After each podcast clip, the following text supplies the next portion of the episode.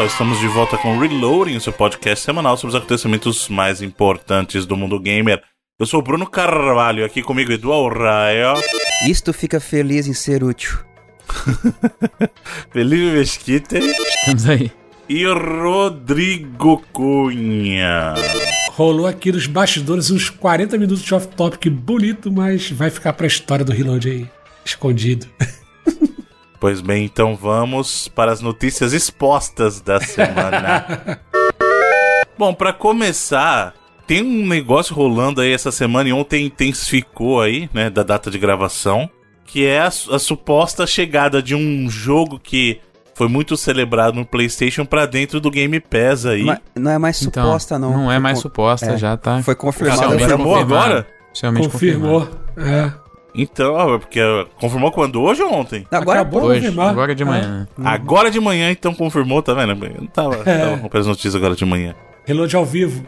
Pois é, então foi confirmado que Death Stranding, o outrora exclusivo do PlayStation, que aí depois chegou no PC e agora chega também no Game Pass para PC. Olha só que bacana, hein? Vai ter choro? Vai ter ranger de dentes dos fanboys que falam assim: ah, você não pode jogar o meu joguinho que ele é só meu? Vai. O que vai ser um choro ainda mais injustificável porque o jogo já estava no PC. Pois é. A única diferença é que ele vai estar no serviço da Microsoft, que hoje em dia eles veem como rival, mas já tá muito claro que isso não... E é um caso diferente porque quem tá publicando ele não é a Sony nos PCs, quem tá publicando Isso. é a 505, né? Até E mesmo hoje. se é. fosse, Bruno. E mesmo se fosse. Não, Não, não é que eu tô dizendo que se não fosse aí não sairia, pô. Você acha que a Sony. Bagulho mó É, incoerente. a Sony publica o jogo, aí reclama do Game Pass, aí não, tá bom, aí no Game Pass.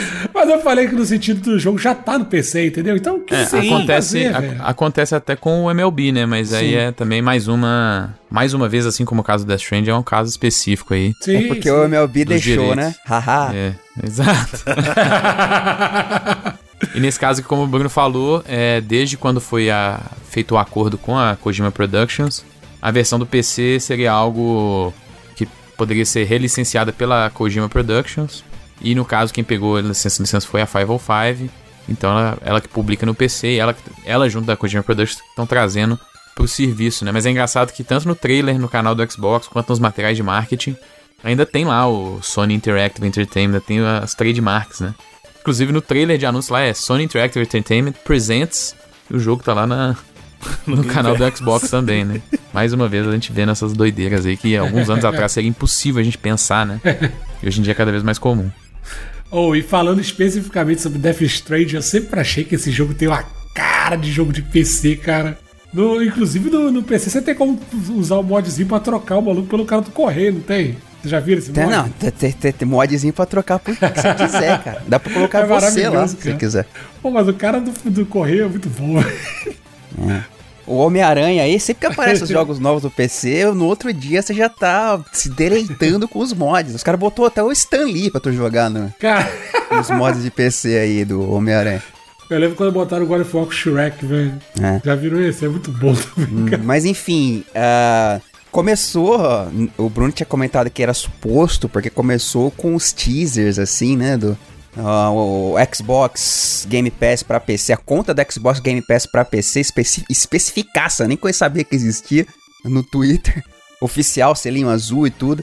Postou lá, trocou o, A, A imagem de- do perfil. é, a imagem do perfil por um, um ambiente, um landscape, assim, ó, do, do- e botou uma frase lá, ó, novos áreas, novo, nova paisagem e tal. Aí alguém sacou que era do Death Stranding, né?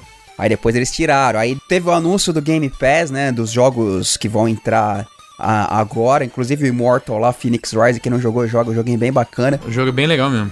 E eles colocaram e algumas coisas a mais pro fim de semana.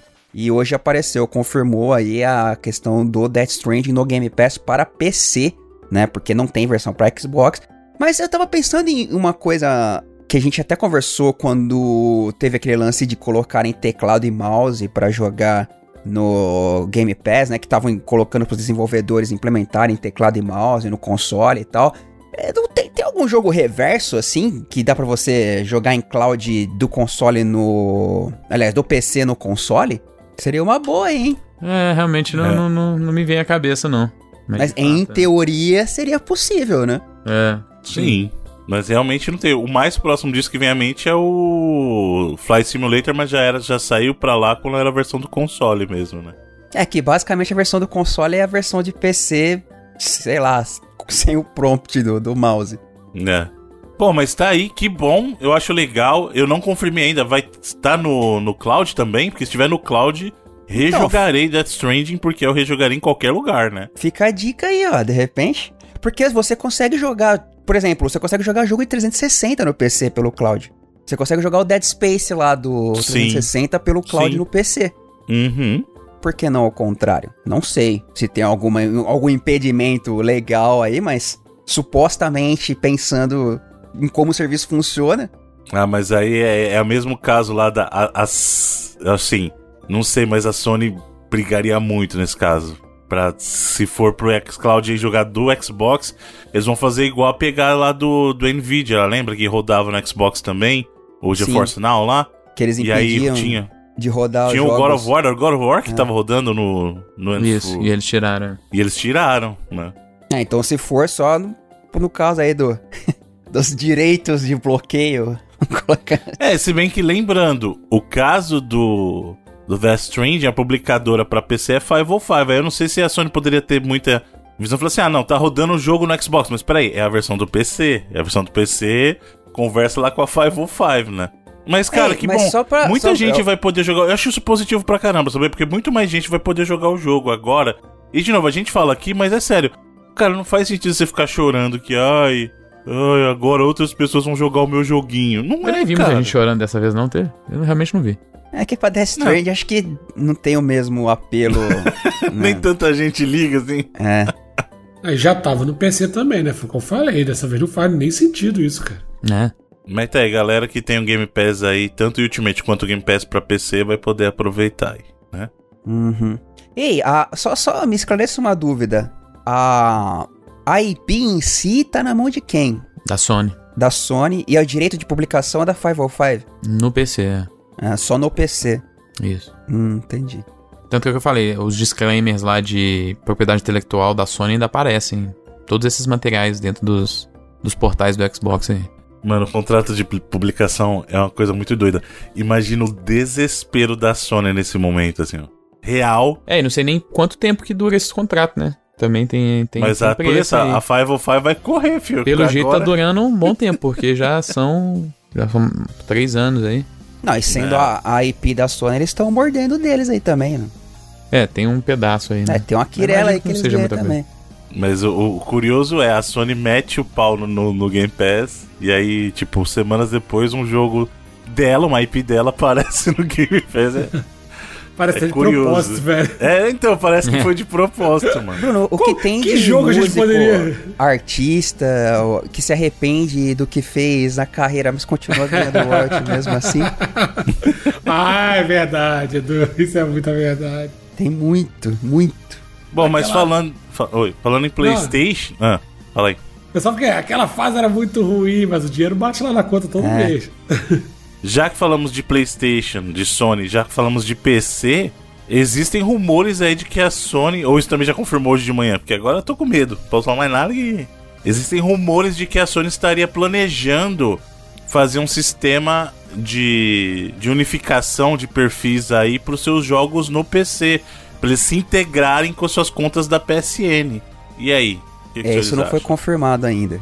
Mas é algo que tá rolando. É, primeiro acharam, acho que nos pormenores da descrição aí de, do serviço da, da Sony, que dava a entender que poderia vir no futuro ah, uma integração de conta. Basicamente, eu, eu nunca cheguei a, usar, mas eu já vi vocês comentarem, por exemplo, que o Halo no Steam usa a conta da Microsoft para integrar a achievements, ou você tem que usar a Uhum. conta. Diversos outros jogos, por exemplo, você vai jogar Destiny lá, tem, tinha, o Destiny não, Overwatch tem que ter a conta do Battle.net.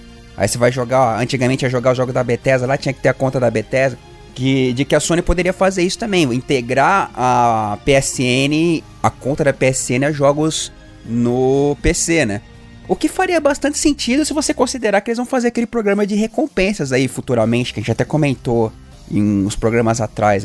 Aí parece que dentro do Homem-Aranha já acharam alguns arquivos que poderiam levar a ter também é, um tipo de vínculo de conta nesse sentido. Estão aparecendo cada vez mais indícios de que a Sony. Engraçado que no. É, só na, fazendo uma vírgula do Homem-Aranha, acharam até coisas que podem indicar um co-op pro, pro, pro próximo jogo aí, né? Ou algum tipo de, de elemento de multiplayer, de leaderboard, sei lá. Também, então. A galera tem achado. Quando sempre quando vem pro PC, a galera acha algumas coisas interessantes desse tipo, né? Né?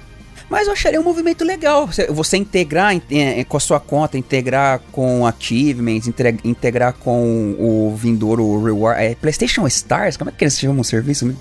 É, é All Stars, é isso mesmo. All Stars, é, o, é, isso, né? Que é o bagulho do programa de fidelidade aí, sei lá como é que eles estão chamando. É o vindouro aí que vai estrear em, em breve, um dia. E, por exemplo, comparando com Xbox, o, os achievements são compartilhados. Né? Se você destrava um, um, achievement no Halo do PC, esse achievement vai estar destravado no console também. Eu acho interessante ter, acho legal fazer. Seria só um vínculozinho, assim, acho que não, tem, teria nada demais. Muito bem, e agora vamos para as notícias de negócios da semana aí, né? Porque aí não a Embracer tá de parabéns, mano. A Embracer tá de parabéns, velho. Porque essa semana aí rolou nova aquisição e não foi pouca coisa, foi muita coisa. Porque, primeiro, que talvez o que chamou mais atenção é que eles acabaram adquirindo a licença para exploração de marca da propriedade intelectual do conteúdo do Senhor dos Anéis, cara. Da obra tanto do, do Hobbit, né? Quanto do Senhor dos Anéis, do Tolkien, cara. É, simplesmente uma das empresas é a Middle-earth Enterprise, que cuida, como tu comentou, da propriedade intelectual de tudo do Senhor dos Anéis, tudo que eles que licenciam. Pra filme, pra jogo e tal, pra série. Agora tá na mão da. Eu, depois eu chamo de Evil Company aí, vocês ficam defendendo. Não, não, por que, que é Evil, cara? Por tá super de boa ainda, tá super de boa. Inclusive, eu acho que, assim, essa parte do, do conteúdo da, das propriedades intelectuais do Tolkien, ela é legal, mas para mim não é o mais importante essa notícia. O mais importante é que ela fez aquisição, além disso, de alguns estúdios, né? Foi um monte de aquisição, foi uma baseada que ela fez. Uhum. E dentro disso, a Limited Run Games. Sim. E a Limited Run, para quem não sabe, é uma das empresas aí que tem que cuida uh, de, assim, produz, né, versões de colecionador de jogos, edições físicas limitadas. E além disso, eles têm uma engine muito bacana de emulação também.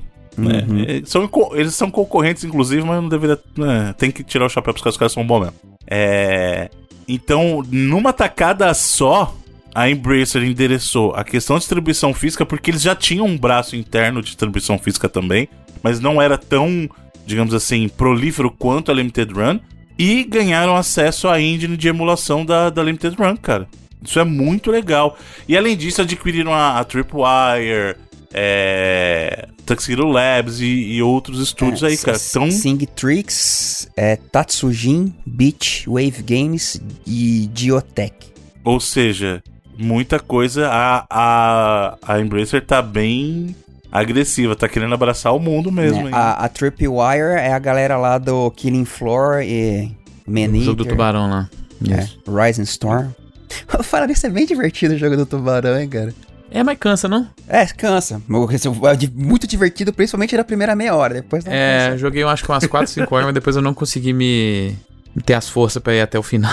mas ele é divertido. Aliás, essa é a nova tendência, então. Jogos de animais improváveis, assim, é isso? Tem um aí que a gente vai falar hoje que. Exatamente. não, mas se for o Man Eater, aí veio primeiro, hein? Já não, tá e o Goat Simulator, pô. É, é verdade, Goat Simulator. É, teve é, o Guns também.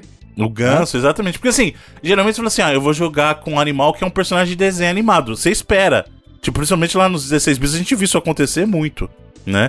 Mas hoje em dia são os animais improváveis. Tipo, ó, oh, vou jogar com um o, tubarão. O Bruno, o Maniter hum. Tem todo um enredo, assim. tem, ele faz você se compadecer pelo tubarão. é sério. Pô, eu, eu acho o jogo do Ganso também muito bom, velho. Peraí, uhum. o senhor Edu, o senhor está se rendendo à história do Maniter? É isso que eu estou não, ouvindo não, aqui? Só, a gente acabou de comentar que depois de meia hora aqui. então é só um conto. Aí tá vendo? Você, você acha que eu sou contra a história agora também. Tem que acabar a história. Porra, aí não, né? Aí. Mas nem tudo são flores no mundo dos negócios aí. E vou dizer que numa, numa virada interessantíssima aí, ou curiosa, para dizer a verdade, não sei se é tão interessante, mas é mais curiosa, os acionistas da Unity rejeitaram a proposta da App Loving de 17 bilhões, cara. Eu vou dizer uma coisa para vocês. O que é estranho disso é que tá super valorizado, porque a Unity não vale 17 bilhões, mano. E os caras negarem, e foi por unanimidade. Unanimidade. E aí, segundo o CEO lá da Unity, eles informaram que eles resolveram negar para poder focar no processo de fusão que já tinha sido iniciado, na verdade. Eles tinham iniciado um processo de fusão com a Iron Source. E aí eu comecei a entender um pouquinho mais. Falei assim, putz, eu sei onde vocês estão indo, cara.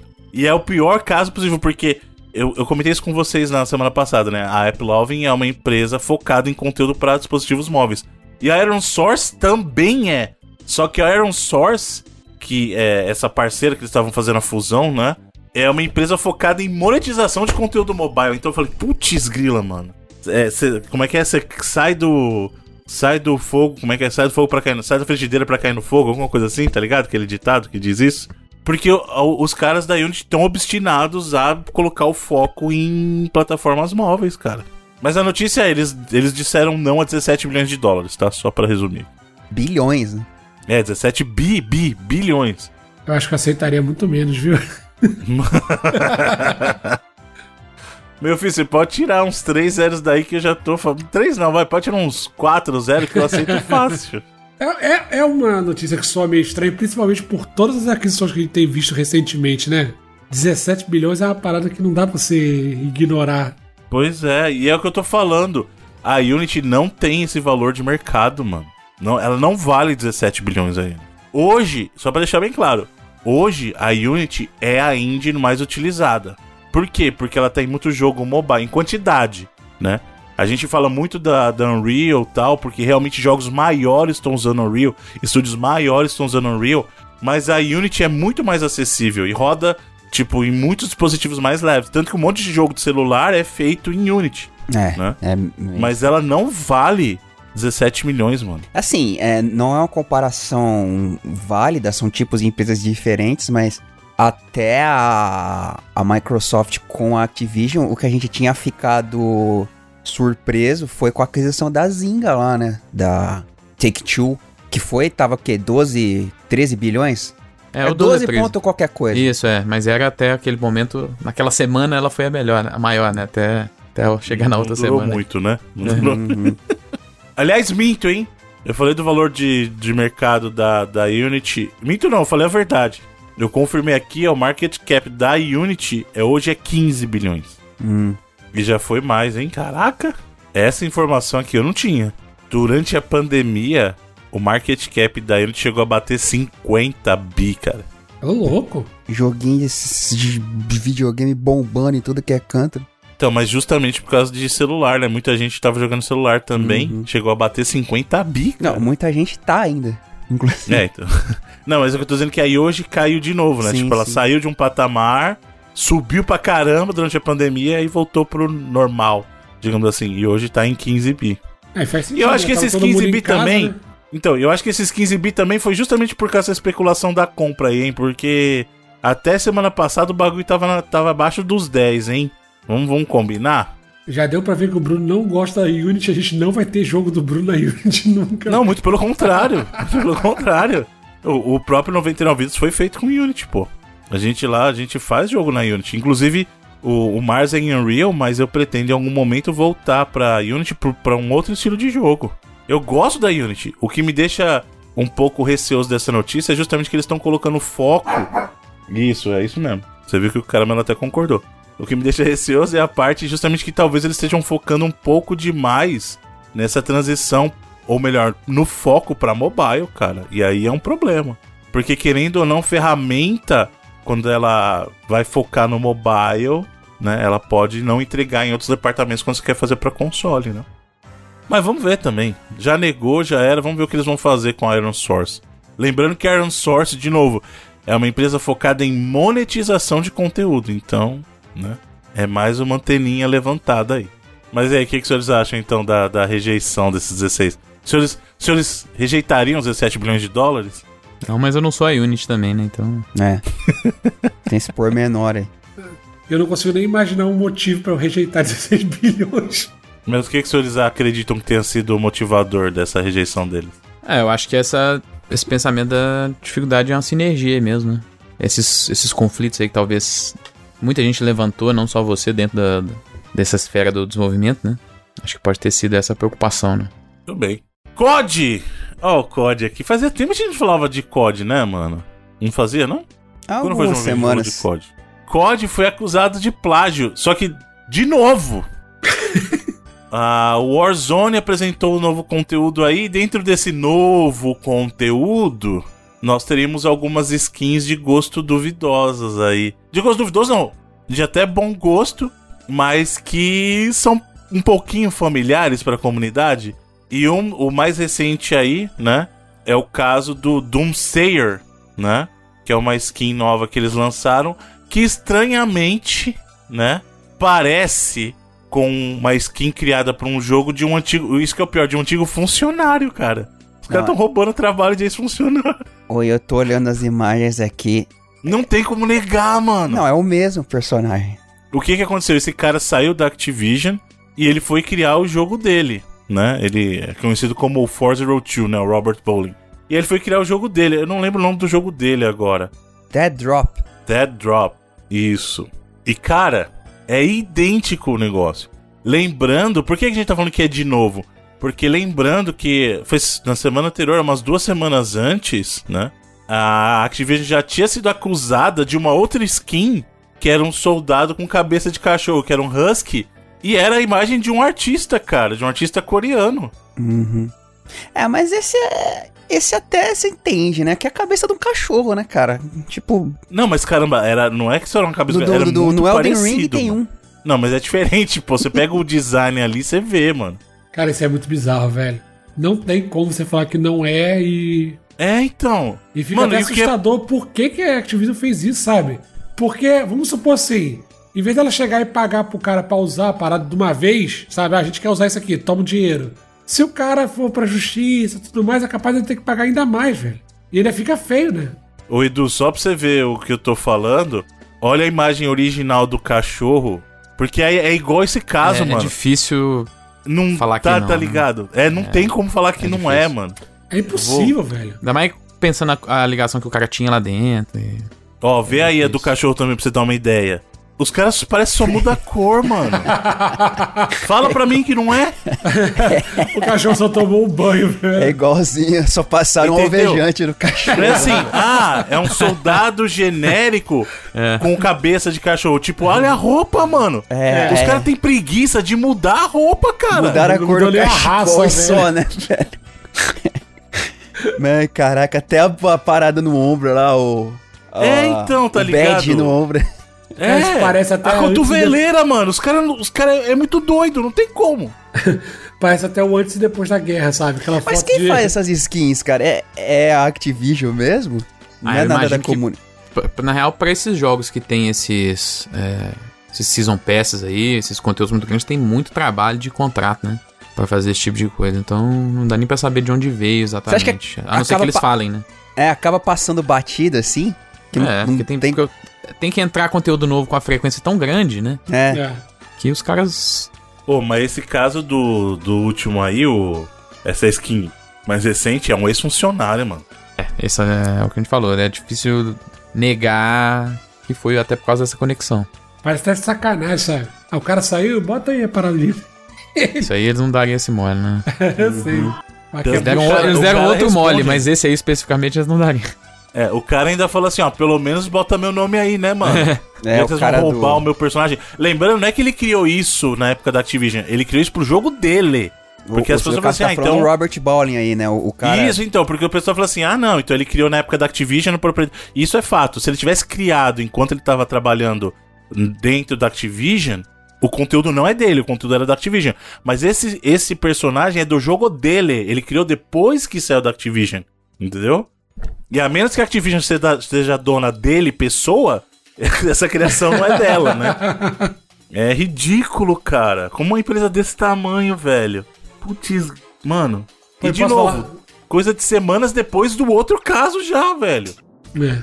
E pode falar, parece esse personagem é maneiro, viu, cara?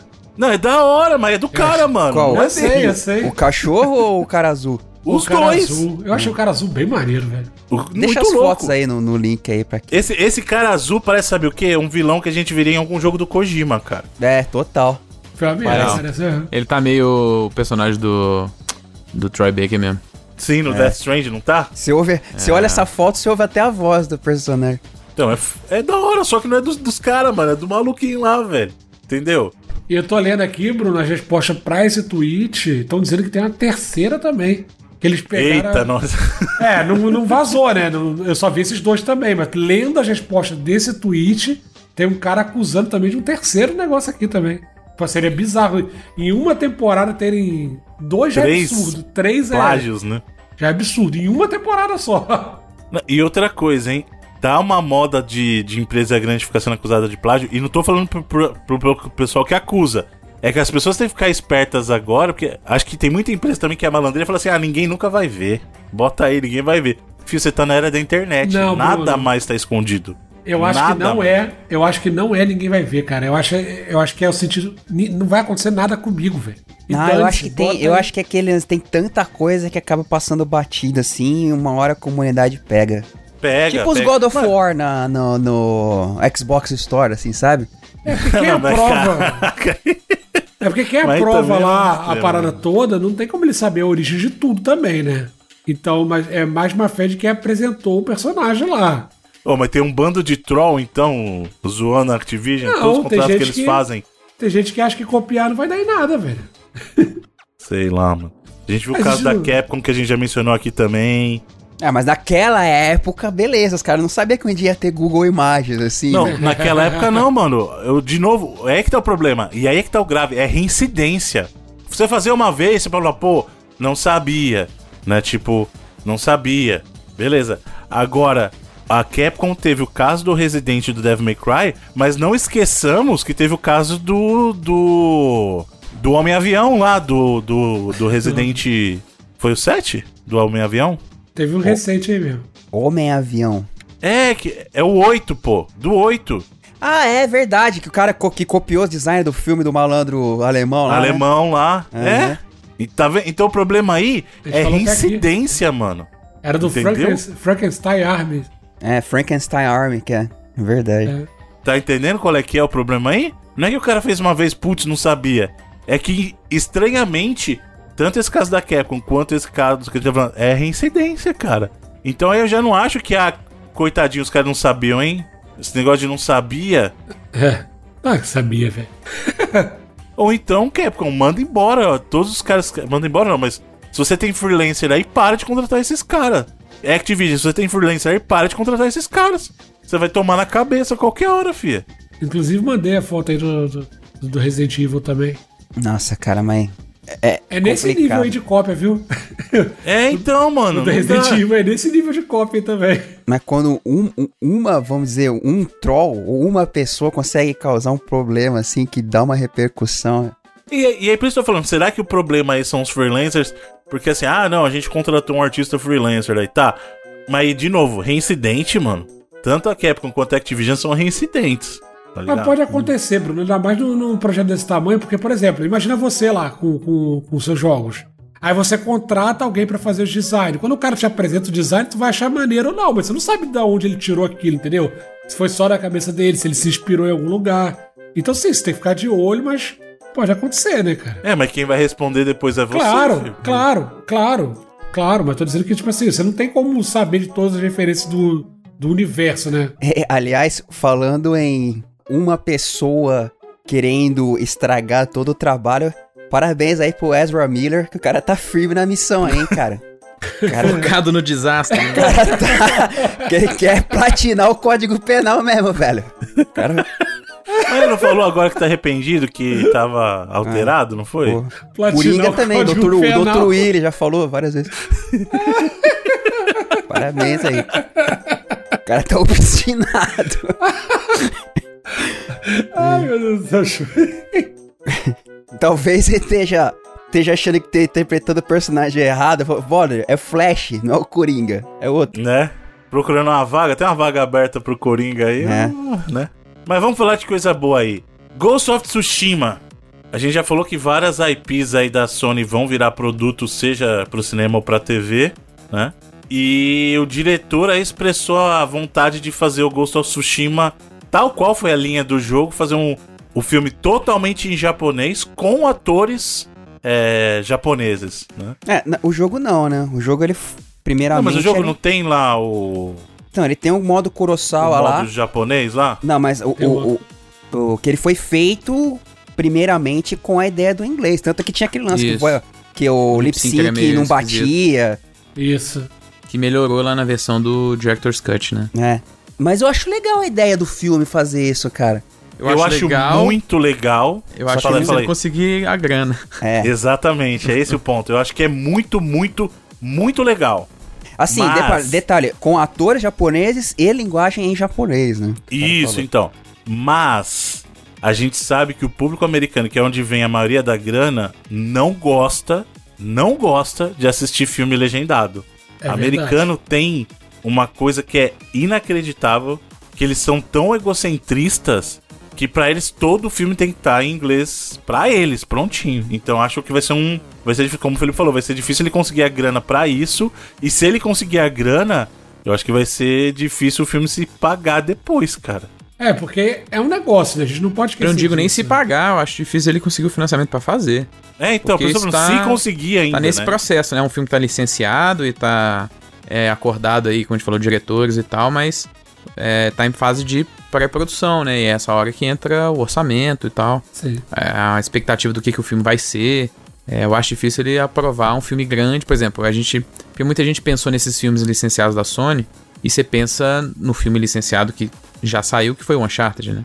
É, é, será que o estúdio daria a grana que deu pra Uncharted pra fazer um, um filme desse, né? Acho É, difícil. acho que não, porque o Uncharted tem muito mais pegada comercial do que um filme É, de então- samurai, preto e branco, japonês. Exato. Então acho que é dif- Vamos ver o que, É, que então. tipo de, de produção que seria, né? Mas eu acho Porque- que pro, pro produto criativo, acho que seria muito legal também. É, Muito, o- não. Como, em termos de obra cinematográfica, seria fantástico. Mas vem a questão do apelo comercial, né? Infelizmente, nesse caso, seria um filme caro pra fazer que teria dificuldade de conseguir Muito juntar caro. a grana pra fazer, né?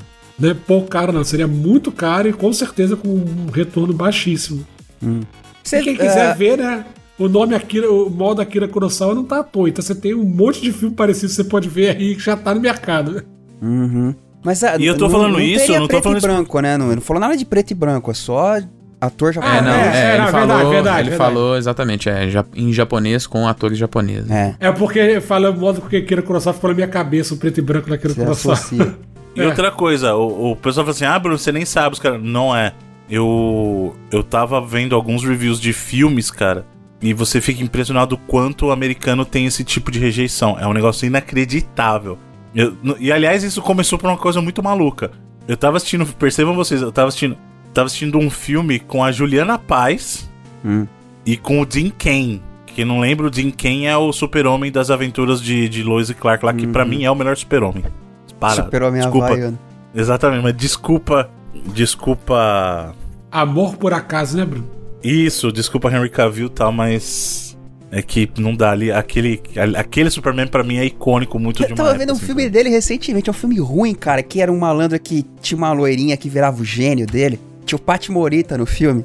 Lembra? Que eles jogavam vôlei, o Jim Ken era um jogador de vôlei na praia, assim, então. Ah, eu lembro desse filme, eu lembro desse filme. É que o Jim Kane, vamos falar a verdade, ele não acertou muito em filme depois disso, né? Mas tudo Não. bem. É, Cara, é aquele filme do avião. O filme do avião dele é maneiro, hein? Qual que é o do avião? Que ele tá no avião, que o avião tá, tem uns problemas no. Ah, sim, Do lembrei, voo. lembrei, lembrei. Ah, Mas então- Edu, é a Praia dos Desejos. Ah, Não, esse, é o do vôlei. e- esse É é o do vôlei, o do vôlei, é. Esse. Então, esse com a Juliana Paz. É, o filme não é bom, tá? Mas é uma comédiazinha tal. Aquela coisa comédia romântica.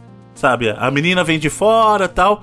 E aí tem algumas partes só que eles repassam no Brasil, que é de onde ela vem, né? Juliana Paz, na história, ela sai do Brasil porque ela ganhou uma herança, ganhou um tipo um.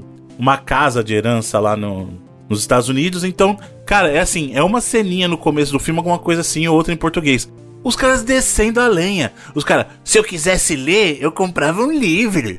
Mano, o bagulho mais Tá ridículo, o tipo de comentário mais imbecil que eu já vi na vida, mano. É, é, até porque entra até no que a gente tava falando de- antes da gente começar a gravar do jogo, né? Se eu quero assistir alguma coisa, eu vou ver uma série, não vou jogar um jogo então. Mas ele joga Funciona toda. piada. Inclusive, Bruno, esse filme aí quem dirigiu foi o Márcio Garcia, você sabia disso? Sabia porque apareceu nos créditos lá, só sabia por causa disso também. E ele faz uma pontinha no filme também. Ele faz uma pontinha no filme. Cara, é um filme ok, tá ligado? É, ele é curioso por causa disso, porque pra mim eu nem tava ligando tanto pro filme. Eu falei assim, putz, tem o Jim Ken. Pra, eu já ia assistir fato, assim, eu tava o Jim Ken, eu já vi. Aí eu falei, putz, peraí, tem gente brasileira no filme, eu quero ver o que, que vai dar isso aí. Por que, por que você gosta tanto do Jim Ken, cara? Tipo assim, ele é um bom ator, velho. Na boa. Mano, não é. O Obsessão Superman, esquisita. o Superman dele, pra mim, é icônico. Tem atores, assim. Tem gente que fala assim: eu assisto qualquer coisa com Andy Garcia, eu assisto qualquer coisa com Alpatino. Eu também Porra, assisto. mas- caraca, mas você tá Não, dando calma. exemplo Andy Garcia Calma. Al Pacino, você quer comparar com o Jim Ken. Calma, então. Aí eu tenho a minha categoria de, de atores que qualquer filme com eles eu assisto também. Além desses tops, eu tenho o Jim Ken, o Ethan Hawke, qualquer coisa com o Ethan Não, Hawke. eu então, assisto. ator, Pô, mas Ethan atorzinho Hawke de é- segunda é. aí. Ethan Hawke. Ethan Hawke tá no outro nível, né, Bruno? Caraca. Não, mas o que eu tô dizendo é assim. Tem o Panteão e tem uns caras que eu assisto. E o Jude Law, cara. São três atores que Não, qualquer o- coisa. outro também, Furreca. Que É, inteligência artificial, que filmeco, cara. você tá colocando na mesma prateleira, Bruno. É, caraca. Não, inclusive a minha paixão pelo Ethan Hawke e o Jude Law é por causa do Gataca, que é o. Experiência Genética, né? Que é fantástico, inclusive. Melhor filme difícil Mas, no mas Bruno, esse, tipo assim, o Jim Ken, cara, ele não Mas é é que é justamente aquele Superman, pra mim, ele é muito icônico, cara. Aquele... E é por causa do Superman. O Dean Cain, pra mim, ele se tornou esse. Esse. Digamos assim. Essa figura por causa do Superman, cara. Por causa das aventuras de Lois e Clark. Eu acho que a Terry Hatcher é uma Lois Lane melhor do que eu. Colocarei ela Mas como uma o- Lois Lane definitiva aí, talvez. Eu gosto, eu gosto dos dois, mano. Eu gosto dos dois. E eu gosto justamente por isso a química funciona ali. É porque era uma novela, né, cara? Por isso que você curte. Olha, e outra coisa, o Ethan Hawke fez a, uma das minhas trilogias favoritas de romance aí, que é aquele É. Before Midnight. Uhum. É sensacional. Eu já falei isso. É. Mano, antes do. É, o- é o. Antes do amanhecer. Antes do amanhecer, antes do anoitecer e antes da meia-noite. Exato. Obra-prima. Obra-prima. Obra de uma mente genial. O pessoal fala de Boyhood aí que foi Não, o Boyhood filme é lá que ele foi fazer também. Mas depois. também, não. é bom. Não, não me vem desmerecer também, né? É, não, Não, não, é precisa bom. falar mal de um pra falar bem do outro. Não, calma, então. É bom, mas o que ele fez na trilogia do antes é um negócio inacreditável. É Inclusive- inacreditável. É uma ideia genial, genial. Nada menos. Inclusive, Bruno, 95 foi o primeiro, 2004 foi o segundo É, então. e o 2013 filme passa. foi o terceiro. É Exatamente isso. A anos. genialidade dele é isso. E eu queria que tivesse uma quarta agora e já foi. A dança. E 2022, não, 2022 dá tempo ainda, tem quatro meses, bora Não vai trabalhar dar, aí. já era. Ele, ele já, já, já encerrou o ciclo. Não, ali. tem que trabalhar. Mas é genial, porque o filme se passa. O, o espaço de tempo entre um filme e outro, efetivamente, são nove anos pro lançamento. E ele passa nove anos dentro da história do mundo. Então, assim, Exato. toda vez que você conecta com caras, com eles, né, os personagens, você tá conectando como se fosse aquele momento de novo. E o filme é gravado corrido, cara. É mara maravilhoso. Não, todos os filmes. Gênio, gênio, gênio, gênio. Só Sim. isso. E a ideia do Boyhood é aparecer também, diga-se de passagem. É. Mas aí é um filme só e ele corre a vida do moleque, né? Tipo, é Pô, mas diferente, por entendeu? quanto? Foram 12 anos de.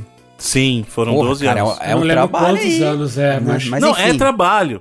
Eu não tô dizendo que não é. Sim, Mas sim, é que já entendendo. essa entendendo. sacada de imagina, porque o, o- a trilogia do antes é o seguinte: imagina se você tivesse uma janela Entendi, eu concordo vida. com vocês, tem razão. E assistam, assistam Gataca, eu já falei, Gataca Também é genial. excelente. Esse você tem razão de verdade. Não, é ótimo.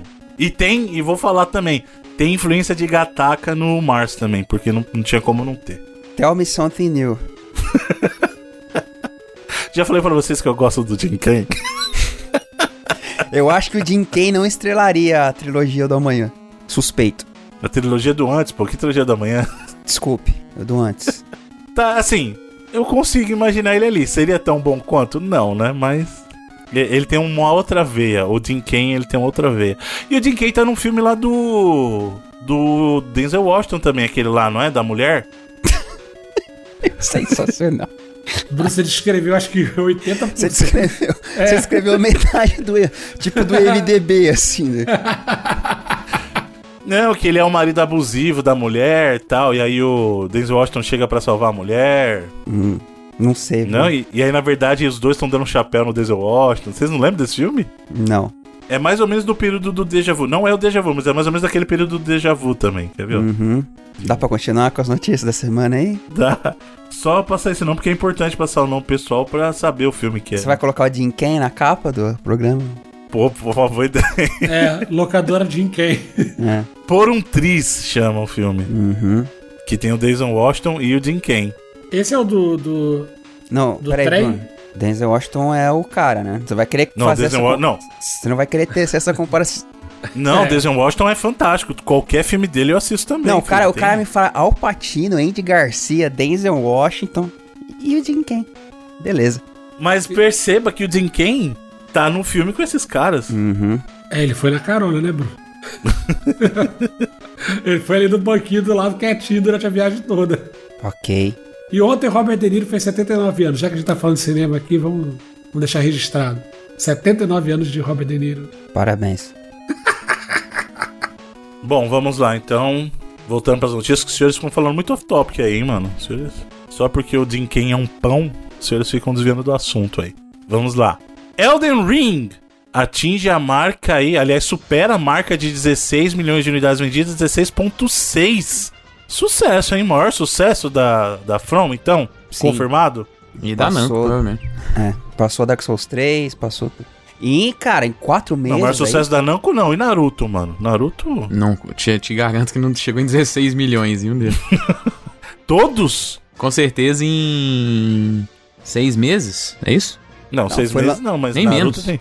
Nem isso, nem seis É o- meses. Elden Ring foi fim, começo de março, final de fevereiro, É. começo de março. É, então vai dar nem seis meses.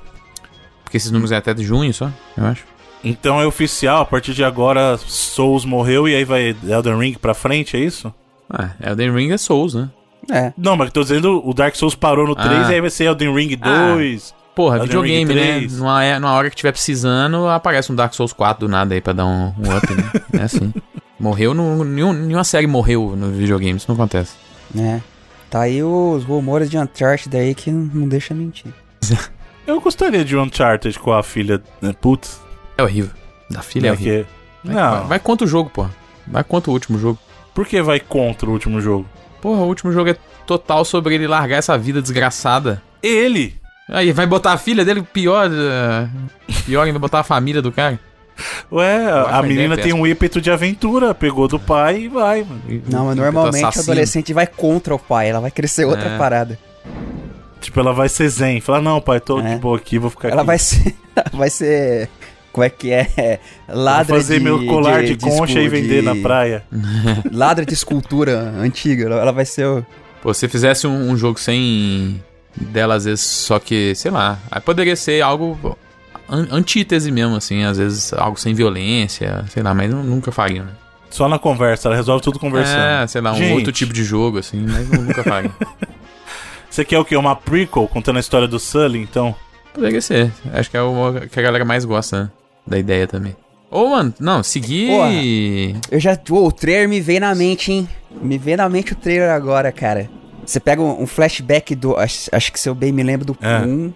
Caraca, Do- não, vai, Edu, termina o seu porque depois eu vou falar o meu. Caraca, do 1, né? Da, da- Fechou. quando- do- no começo tá os dois, aí eles se separam que o Sully fala, mano, eu não aguento mais subir esses morros e tal. Aí corta o flashback pro passado, o Sully pulando, subindo, dando cambalhota. É. Então, tem que ser uma prequel, mas eu vou te falar como que vai ser essa prequel. Porque eles precisam do Companion. Vai ser uma prequel que você controla o Sully e o Companion é o Nate criança. É o boy do, ah, do, meu Deus. do Sully, Não, chega, entendeu? Esquece o Nathan Drake. Eu, eu faria continuando. Chloe e Nadine lá. Boa Isso dupla. funciona. Funciona. Boa dupla. Mas é- eu queria algo menos Lost Legacy mais 4, entendeu? Eu Pode queria ser, um mais trilogia antiga. Chega de Ah, blá então blá aí- blá, aí pelo é o de Deus, Lost Legacy. chega. Chega de falar minha orelha, não aguento mais. Então é Lost Legacy, pô. não, cara, Lost Legacy é o tempo inteiro. Lost Legacy é quase que sim, cara. Não, caramba, ele é o resgate dos que você gosta. A única coisa que você no, tá no- falando é no- os... no- nos dois, no, sei lá, oito capítulos, dois últimos. É que eles se empolgaram com a parte do carro lá do 4 e quiseram colocar lá também, mas. Não, mas a, a- resto- a interação das duas é sensacional, que a, Sim. a, a Chloe, ela é descolada e tal, e a Neidina, ela, ela é meio é, lógica, assim, né? Aí quando ela começa a se abrir e falar das paradas dela, é bem legal. Apesar do- da piada, da zoeira aí, é, é- a interação é bem boa. Eu conheço, você gostou do filme? Qual deles? Manchar. Do- Ah, legal, velho. Eu achei legal sim. Eu, eu falei até que, que a, a parada você tem que tomar umas liberdades. Daí ele conseguiu achar equilíbrio perfeito entre você adaptar a parada, né? Porque é cinema, não é um jogo, e manter a fidelidade. Então eu gostei, eu gostei bastante, inclusive. Eu acho que essa, avião essa é altura, essa altura do campeonato não é mais spoiler fazer leves comentários assim, mas eu lembro quando eu tava vendo no cinema, eu tava pensando, caraca, mas esse filme funcionaria com uma prequel do primeiro jogo, vai fácil assim. O filme, eu- durante o filme fui pensando, sabe? Aí os caras começam a meter uns nomes lá, que você vai dando um sorrisinho assim, né, cara?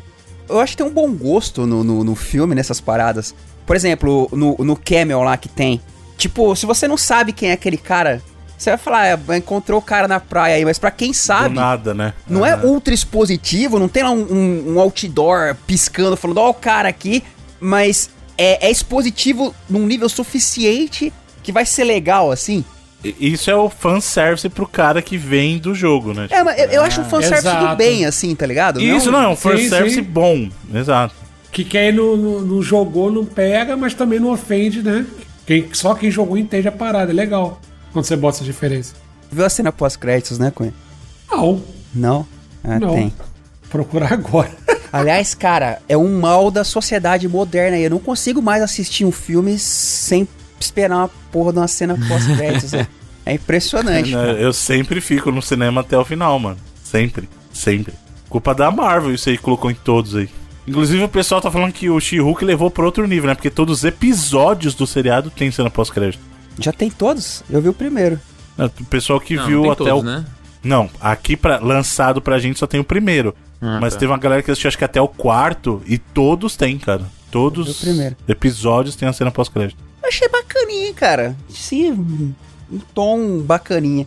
Não assisti ainda, eu vou assistir. Mas o pessoal tá falando bem. O pessoal tá falando bem. Apesar que, né, tem a. eu- o pessoal tava comentando um pouquinho da origem do. Que eu achei, eu achei que eles iam fazer um negócio legal e fizeram um negócio meio bobo. né, Na da origem, é dela. bobalhaça, assim. É puta, Entendeu? Uma, bobagem foda, mas o. Porque a ideia, assim, isso aparece no trailer, não é spoiler. Ele sofre um acidente de carro. É, é mais ou menos isso. Mas é, uma- é uma Né? bobajada foda. Tá É. tipo, em, em dois minutos eles explicam a parada. É, é É. bem ruim. Aí eu pensei assim, beleza, o que, que vai acontecer? Ele sofre um acidente, bababá. Ela vai precisar de transfusão de sangue do Bruce. E aí isso vai acabar acontecendo. Aí o jeito. Depois que me contaram como é que é, eu falei, puta que bagulho idiota. É, bem mano. bobinho. Mas o, o episódio é bom. O episódio é bem legal. Gostei. Eu vou assistir depois aí, gente. Pra poder emitir uma opinião. É. Falando em emitir opinião, Overwatch 2 terá sistema de progressão integrada, ou seja, além de você migrar o que você já tem, né?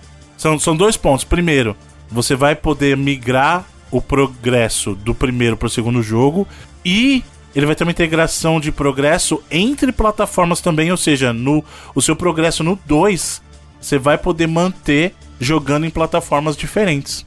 Você pode migrar suas contas de diversas plataformas do primeiro jogo e trazer tudo isso pro 2, né? Uhum.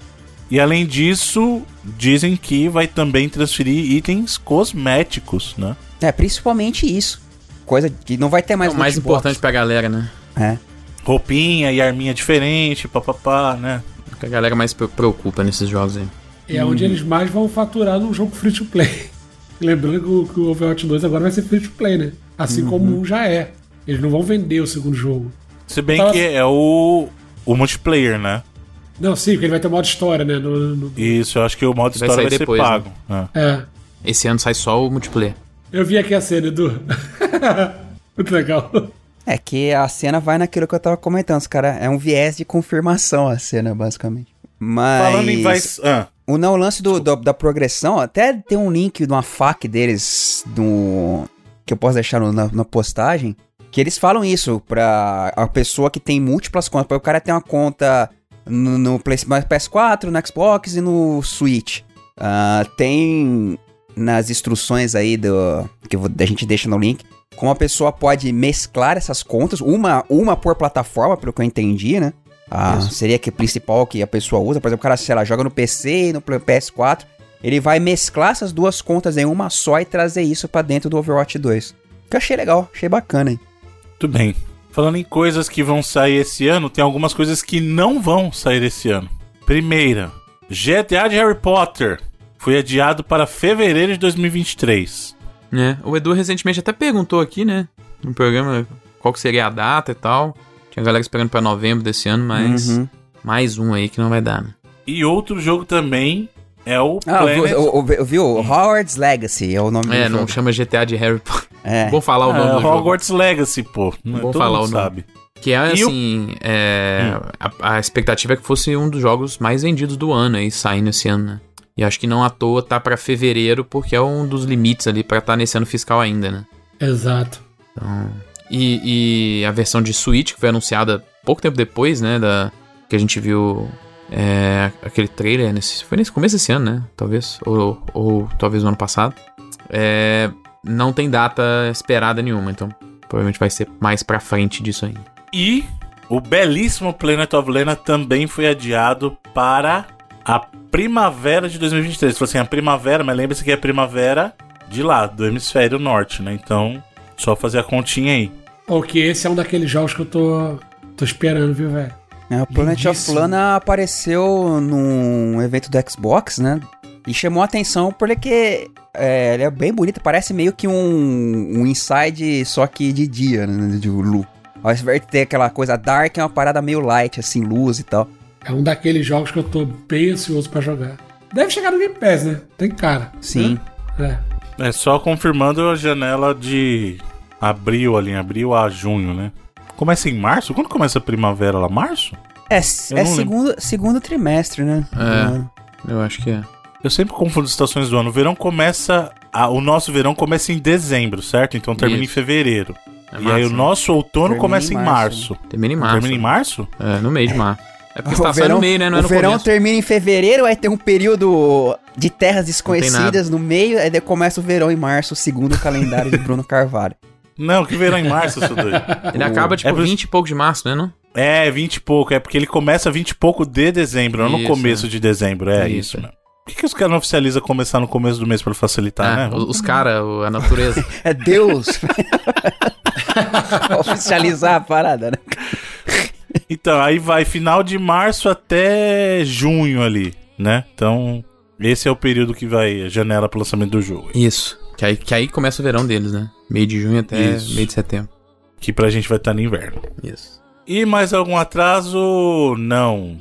Tem só uma notícia sobre. A gente falou sobre filminhos e tal. Tem notícia sobre o Fallout. Nada. É só o Fallout mesmo. É os- o seriado do Fallout aí. E tem algumas imagens do set aí. Tá parecido com Fallout, né? Tá parecendo os, os, os vaults lá do Fallout. É, e eles estão mostrando um Vault, inclusive, que não tem nos jogos, pelo que eu entendi. Então, é, Uhum. a história que eles vão adaptar aparentemente vai ser algo original, né? Imagino que eles vão pegar. Até porque, pô, pra você pegar elementos de histórias dos Vaults dentro do, do Fallout, tem muita coisa que a gente nem vê, a gente só lê, né? Sim. Uhum. que são fantásticos, assim, né? Então dá, dá pra tirar muita ideia dali, mas esse vault específico, o número dele, né? Ele é um vault que ainda não apareceu nos jogos aí, então parece que vai ser uma história mais original mesmo. É, e que você pode a qualquer momento mesclar com a história que você. Cara, Fallout tem um, um lore, assim, que é inacreditável, rico, assim, né? de, de bom, cara. Muito. Desde o primeiro, é, em todas as partes do. Ah, dos Estados Unidos que eles mostram. E tem, que, tem o mundo inteiro que você pode explorar, né? Do, no decorrer. Nenhum jogo foi muito além dos Estados Unidos, assim, né? É, não. E já derrubaram as imagens aí que vazaram, né? Não sei nem se até talvez se procurar vazamentos do ah, da série de Fallout. Lembrando que a gente tá falando da série de Fallout que vai vir aí pra Amazon, que vai ter o Jonathan Nolan lá e tal. Tô botando fé, acho que vai ser interessante.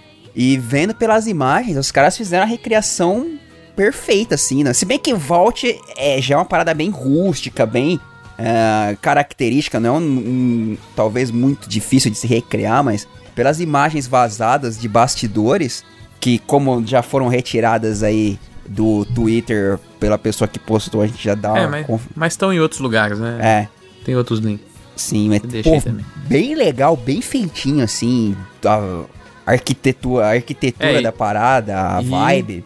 E o set é prático, né? Que é isso que tá chamando a atenção da galera aí. Total, né? Que ho- hoje em dia, em produções que a gente cada vez mais falando, ah, cenários criados na Unreal e outras. É. É, Mandalorian, fizeram tudo por computador. Como o Befiro comentou aí, cenários reais. Ah, É meio que a ideia dos Nolans lá, né? De fazer esse negócio Uhum. real, assim. Achei legal. Botando fé aí na vindoura série. Muito bem. E aí, pra encerrar as notícias da semana, temos aqui uma, uma notícia muito importante sobre o querido Kojima, que foi pro Twitter pra causar, né? Só pra falar, Kojima postar é uma imagem. Tem o Mark dá uns, dá uns, uns ataques de bipolaridade nele, que ele sai postando as paradas do nada, assim, porque sim, né, cara? É. Eu acho que ele vai fazer isso acontecer, mano. É questão de tempo, não tem como. Mas ele foi lá no Twitter, postou ah, em celebração, falou assim, não é uma celebração, falou assim, ó, tipo, faz oito anos, né? Com uma imagem do PT. Né? Instagram também, postou uma porrada de coisa. É. E aí a galera já ficou em polvorosa, né? E é, também faz, Kojima, você sabe, mano, faz. Faz logo. É, mas não tá na mão dele esse projeto, mas. Não, ele pode fazer. Ele não tem o estúdio dele agora, ele faz o jogo que ele quiser. É, não é assim, né, Bruno? Ele pode inclusive chamar de PT também. Bota, chama de Perfect Terror, sei lá. É, Prince Throttle, sei lá. o que ele quiser. Ele literalmente pode fazer o que ele quiser agora. Então, ele postou bastante coisa referente a oito anos, que foi oito- anos de lançamento do PT, no caso, né? Do Isso é Playable porque- Teaser. É, porque foi, ele foi lançado no mesmo dia que ele foi anunciado, né? Uhum. Que foi lá, foi durante uma Gamescom, inclusive. É. Então, oito anos aí. Mano, como que um negocinho tão pequeno consegue causar tanto, né, cara? Não, e impressionante é que não foi só a questão de expectativa que gerou, mas da influência que essa porra gerou nos jogos de teor, assim. É um teaser, cara. Uhum. É. Eu acho, eu acho até que ele já alcançou aquele patamar que ele nem deveria. Se um dia inventassem fazer, por exemplo, ele nem deveria sair mais. Porque eu acho que nada do que fizerem É, vai- vai dar galera errado. Vai espera. chegar nesse nível. É. né? É verdade. E é isso para as notícias da semana, que nos leva então aos vídeos, trailers e afins com o nosso querido Edu Wire. Vamos lá, Bruno Carvalho. Vídeos, trailers e afins. Começando aqui, talvez pelo maior aí de duração entre todos, o evento lá da THQ Nordic Digital Showcase 2022, no qual, como comentamos no programa anterior, após os vazamentos naquele dia, eles iriam anunciar lá o, o novo projeto de Alone in the Dark. Ah, e começaram basicamente com Alone in the Dark, que não é um remake nem um remaster, é uma reimaginação.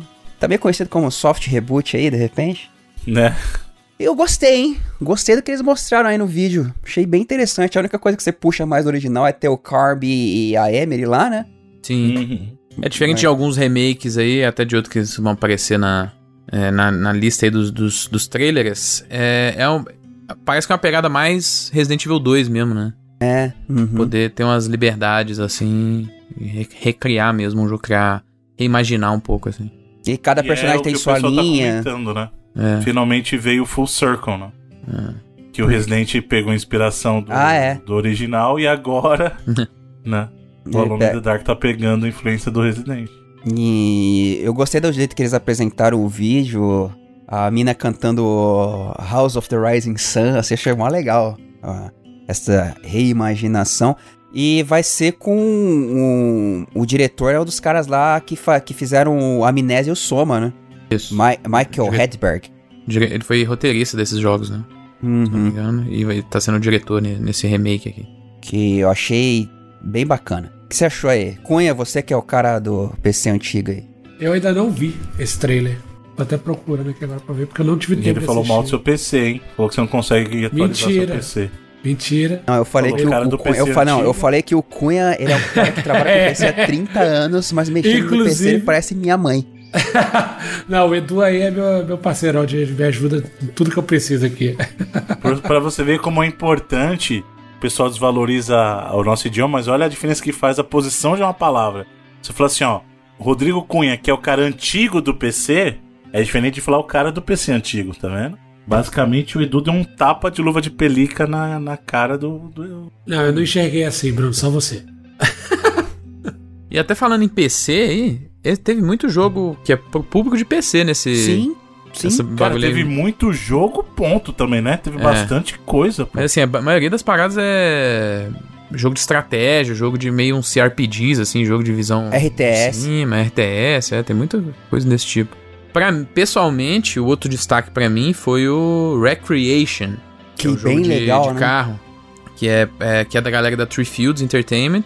Que eram os caras da Criterion lá, Que né? eram os caras da Criterion, exatamente, uhum. que estão fazendo tipo um jogo de, sei lá, de criar acidentes e criar pistas malucas de pulos, assim, que é, é o que eles já vinham fazendo é nos últimos gostam, tempos. Né? É. Nossa.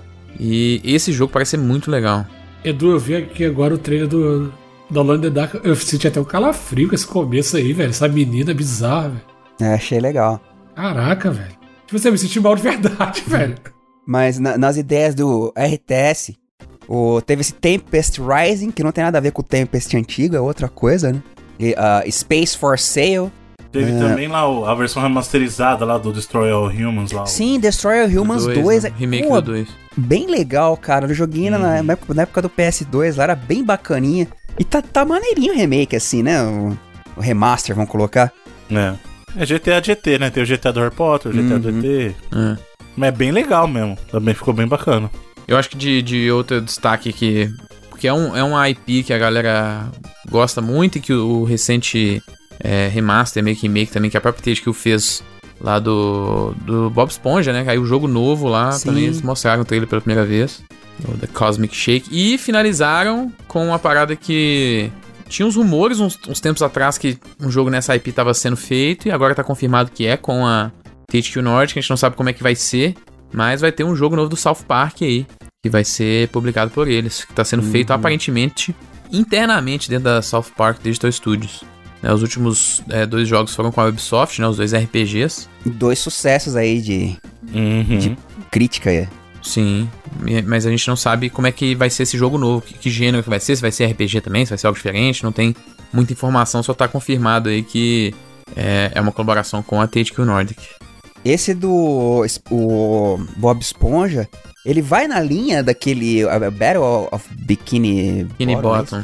É, Cara, é esse. o remaster remake que teve recentemente, que era um jogo de Play 2, né? Original. Não, que é um jogo extremamente marcante aí pra geração Sim, do Felipe geração. aí. Muito, é. Que a galera, a galera ama, ama esse jogo demais, assim.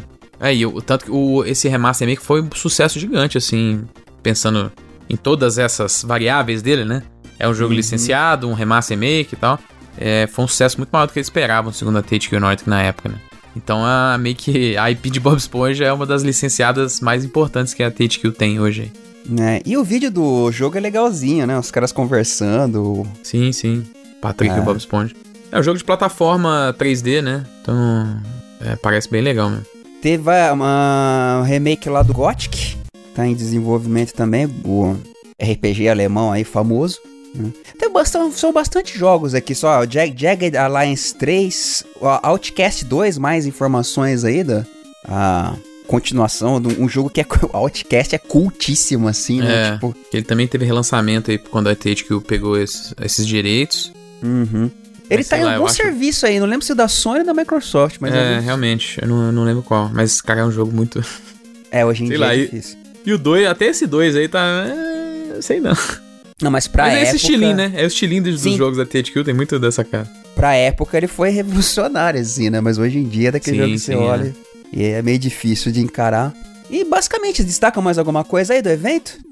Não, os meus foram esses aí que eu falei, a, o próprio remake do Alan the Dark, é, o Recreation e esse finalzinho aí com o Bob Esponja in the Comic Shake e esse anúncio aí do jogo do South Park. Eu gosto muito dos RPGs, principalmente do primeiro lá, quando foi feito pela Obsidian é, o Stick of Truth. Então vamos ver como vão ser esses jogos aí. É, esse jogo é bem legal. É, outro que, eu, outro que eu achei maneiro, eu não sei se já tinha sido anunciado antes, mas eu vi nesse coisa pra primeira. Que é desse Stunt Fest. Ah, sim, é. É bem legalzinho, cara. Eu- É, ele. Que ele. Ele lembra até um pouco de- daquele jogo da Ubisoft que saiu ano passado. Ano passado ou retrasado? Agora não nem lembro. Dos. Só que ainda mais improvável e radical, né? do- Eu acho que ele não saiu ainda não, o Instant Fest. Tá tipo num beta, um bagulho assim. Parece bem divertidinho. Cenas que o Felipe comentou, né? Você pega o carrinho, depois pega o paraquedas, depois pega o É. wingsuit, dá a volta e faz looping. Achei, achei interessante. Fica aí depois aí pra quem quiser assistir ao showcase. Tivemos também um trailer tal qual comentei semana passada, mas confirmado aí. Ah, trailer de jogabilidade de Fortnite e Dragon Ball que é combustível pra meme total, né? Assim, já nasceu. Com certeza. Vocês A viram primeira- o Vegeta fazendo as dancinhas lá? do- vi, vi. Fortnite. Putz, eu vi um vídeo no Twitter esses dias é, que era um cara usando a skin do Goku, aí ele usa a habilidade lá do- da skin do Homem-Aranha de usar a teia pra poder se, se locomover. e aí ele encontra um jogador, ele mata o jogador com um sabre de luz. É, é, o Goku deu um Kamehameha, aí ele pega um sabre de luz, aí ele rebate um tiro de shotgun Mano, e ganhou o Fortnite dançando um rap. esse e jogo é tudo inacreditável. isso, e tudo isso com uma mochilinha do Among Us nas costas.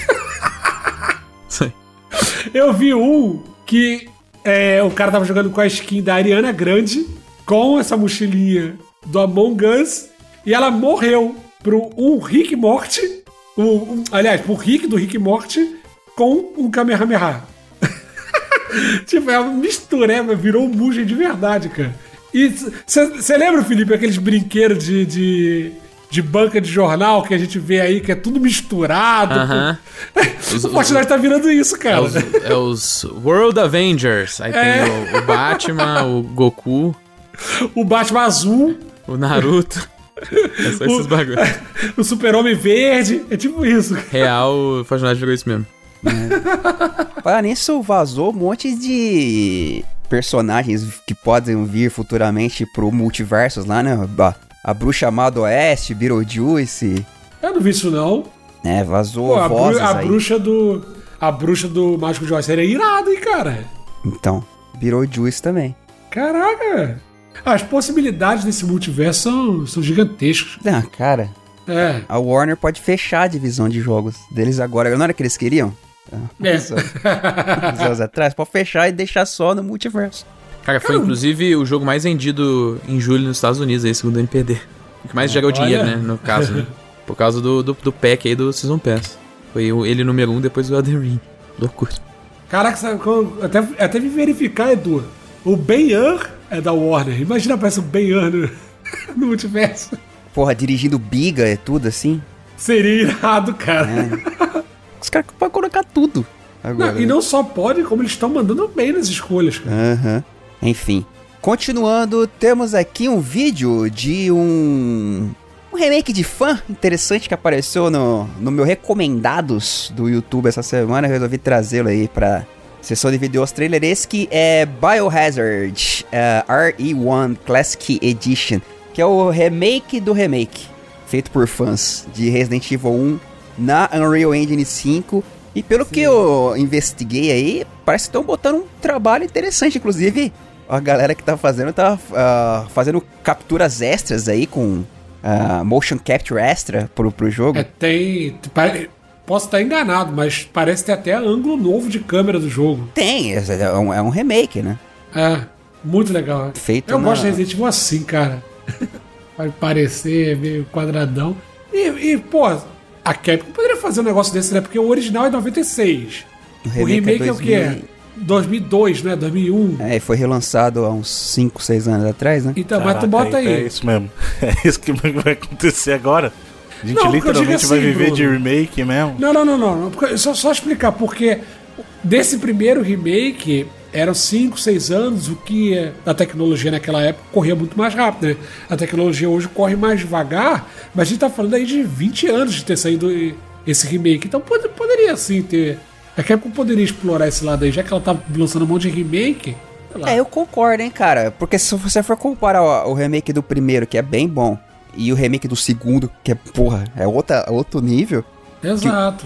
O remake do primeiro, ele ainda tinha aquele lance da câmera parada, né? Da movimentação. Sim. Que não é tanque, tem o tanque, mas é, é livre, mas ainda assim é esquisitinho. Que é o personagem andando em 3D num ambiente fixo, assim, né? Não, esse remake de fã ele é meio parecido até um pouco mais com o que é o 2 aí, a questão do. Isso. Não sei, eu novo, gostaria de ver o remake do primeiro no, no- feito oficialmente pela Capcom, assim, numa pegada mais Também, também. parecida com o 2, assim. E de novo, porque beleza, de aqueles seis anos, o remake do GameCube parecia inacreditável, né? Porque a tecnologia evoluiu muito mais rápido. Mas eu acho 20 anos um tempo aceitável pra você fazer um novo remake aí. Bom, então fica aí mais um trabalho bacana de fãs. Tivemos também um vídeo aqui, eu achei interessante, um vídeo de ah, Story Review Trailer. ah, trailer da história, revelando a história do Saints Row. Só que eu me peguei pensando, cara, se alguém chegasse pra vocês assim, mostrasse esse vídeo e não dissessem nada e perguntasse pra vocês assim na metade do que que seria, vocês chutariam Saints Row? Não. Talvez pelo visual, mas É. pelo resto do tom, acho que não. Mudou bastante. Até tá diferente até da ideia do primeiro, assim, eu acho. O que é bom, né? Que eles estão explorando, parece estar explorando um, um novo lado. Ah, mas não sei, o Saints Row sempre foi essa parada ó, over, assim. E depois ficou É. bem mais over ainda, mas. Agora, eu não sei se eu sou muito burro, mas é um trailer de história que eu não entendi nada da história, velho. É, é porque acho que também não é lá essas, Então. esses focos muito grandes, né? Mas é porque você fala assim, história e trailer, né? Você pensa assim que tu vai ver o mote do jogo. E não. Me pareceu mais um monte de, de, de, de cenas juntas, assim. É um tanto de cutscene, né? Talvez por isso seja É. a história. Fica então trailer de história de Saints Row. Ah, falar em trailer de história, temos aqui também um vídeo de God of War Ragnarok, é, Myths of Midgard, que é basicamente um retelling da história do primeiro jogo, narrado pela Isso. maravilhosa Felicia Day. E eu acho que não preciso alertar pra ninguém que é spoiler, né? Spoiler, do começo né? ao fim. É o jogo todo. É, a galera tá esperando. primeiro, né? É, mas a galera tá esperando tanto ver mais alguma coisa do jogo e os caras soltam isso aí. Eu achei Eu legal. fiquei um pouco legal. decepcionado, velho. É.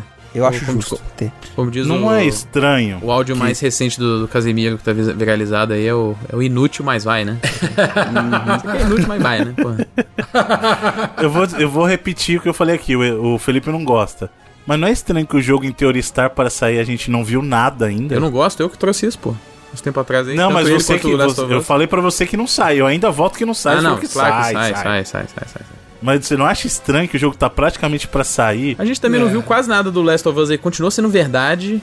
E o jogo sai daqui a duas semanas. Do Não, a gente viu muita coisa já do The Last of Us, pô. Não, a gente já Viu? o jogo inteiro já, pô. É, vazado, né? Não, a gente já Viu viu o jogo também. inteiro jogado. Duas vezes.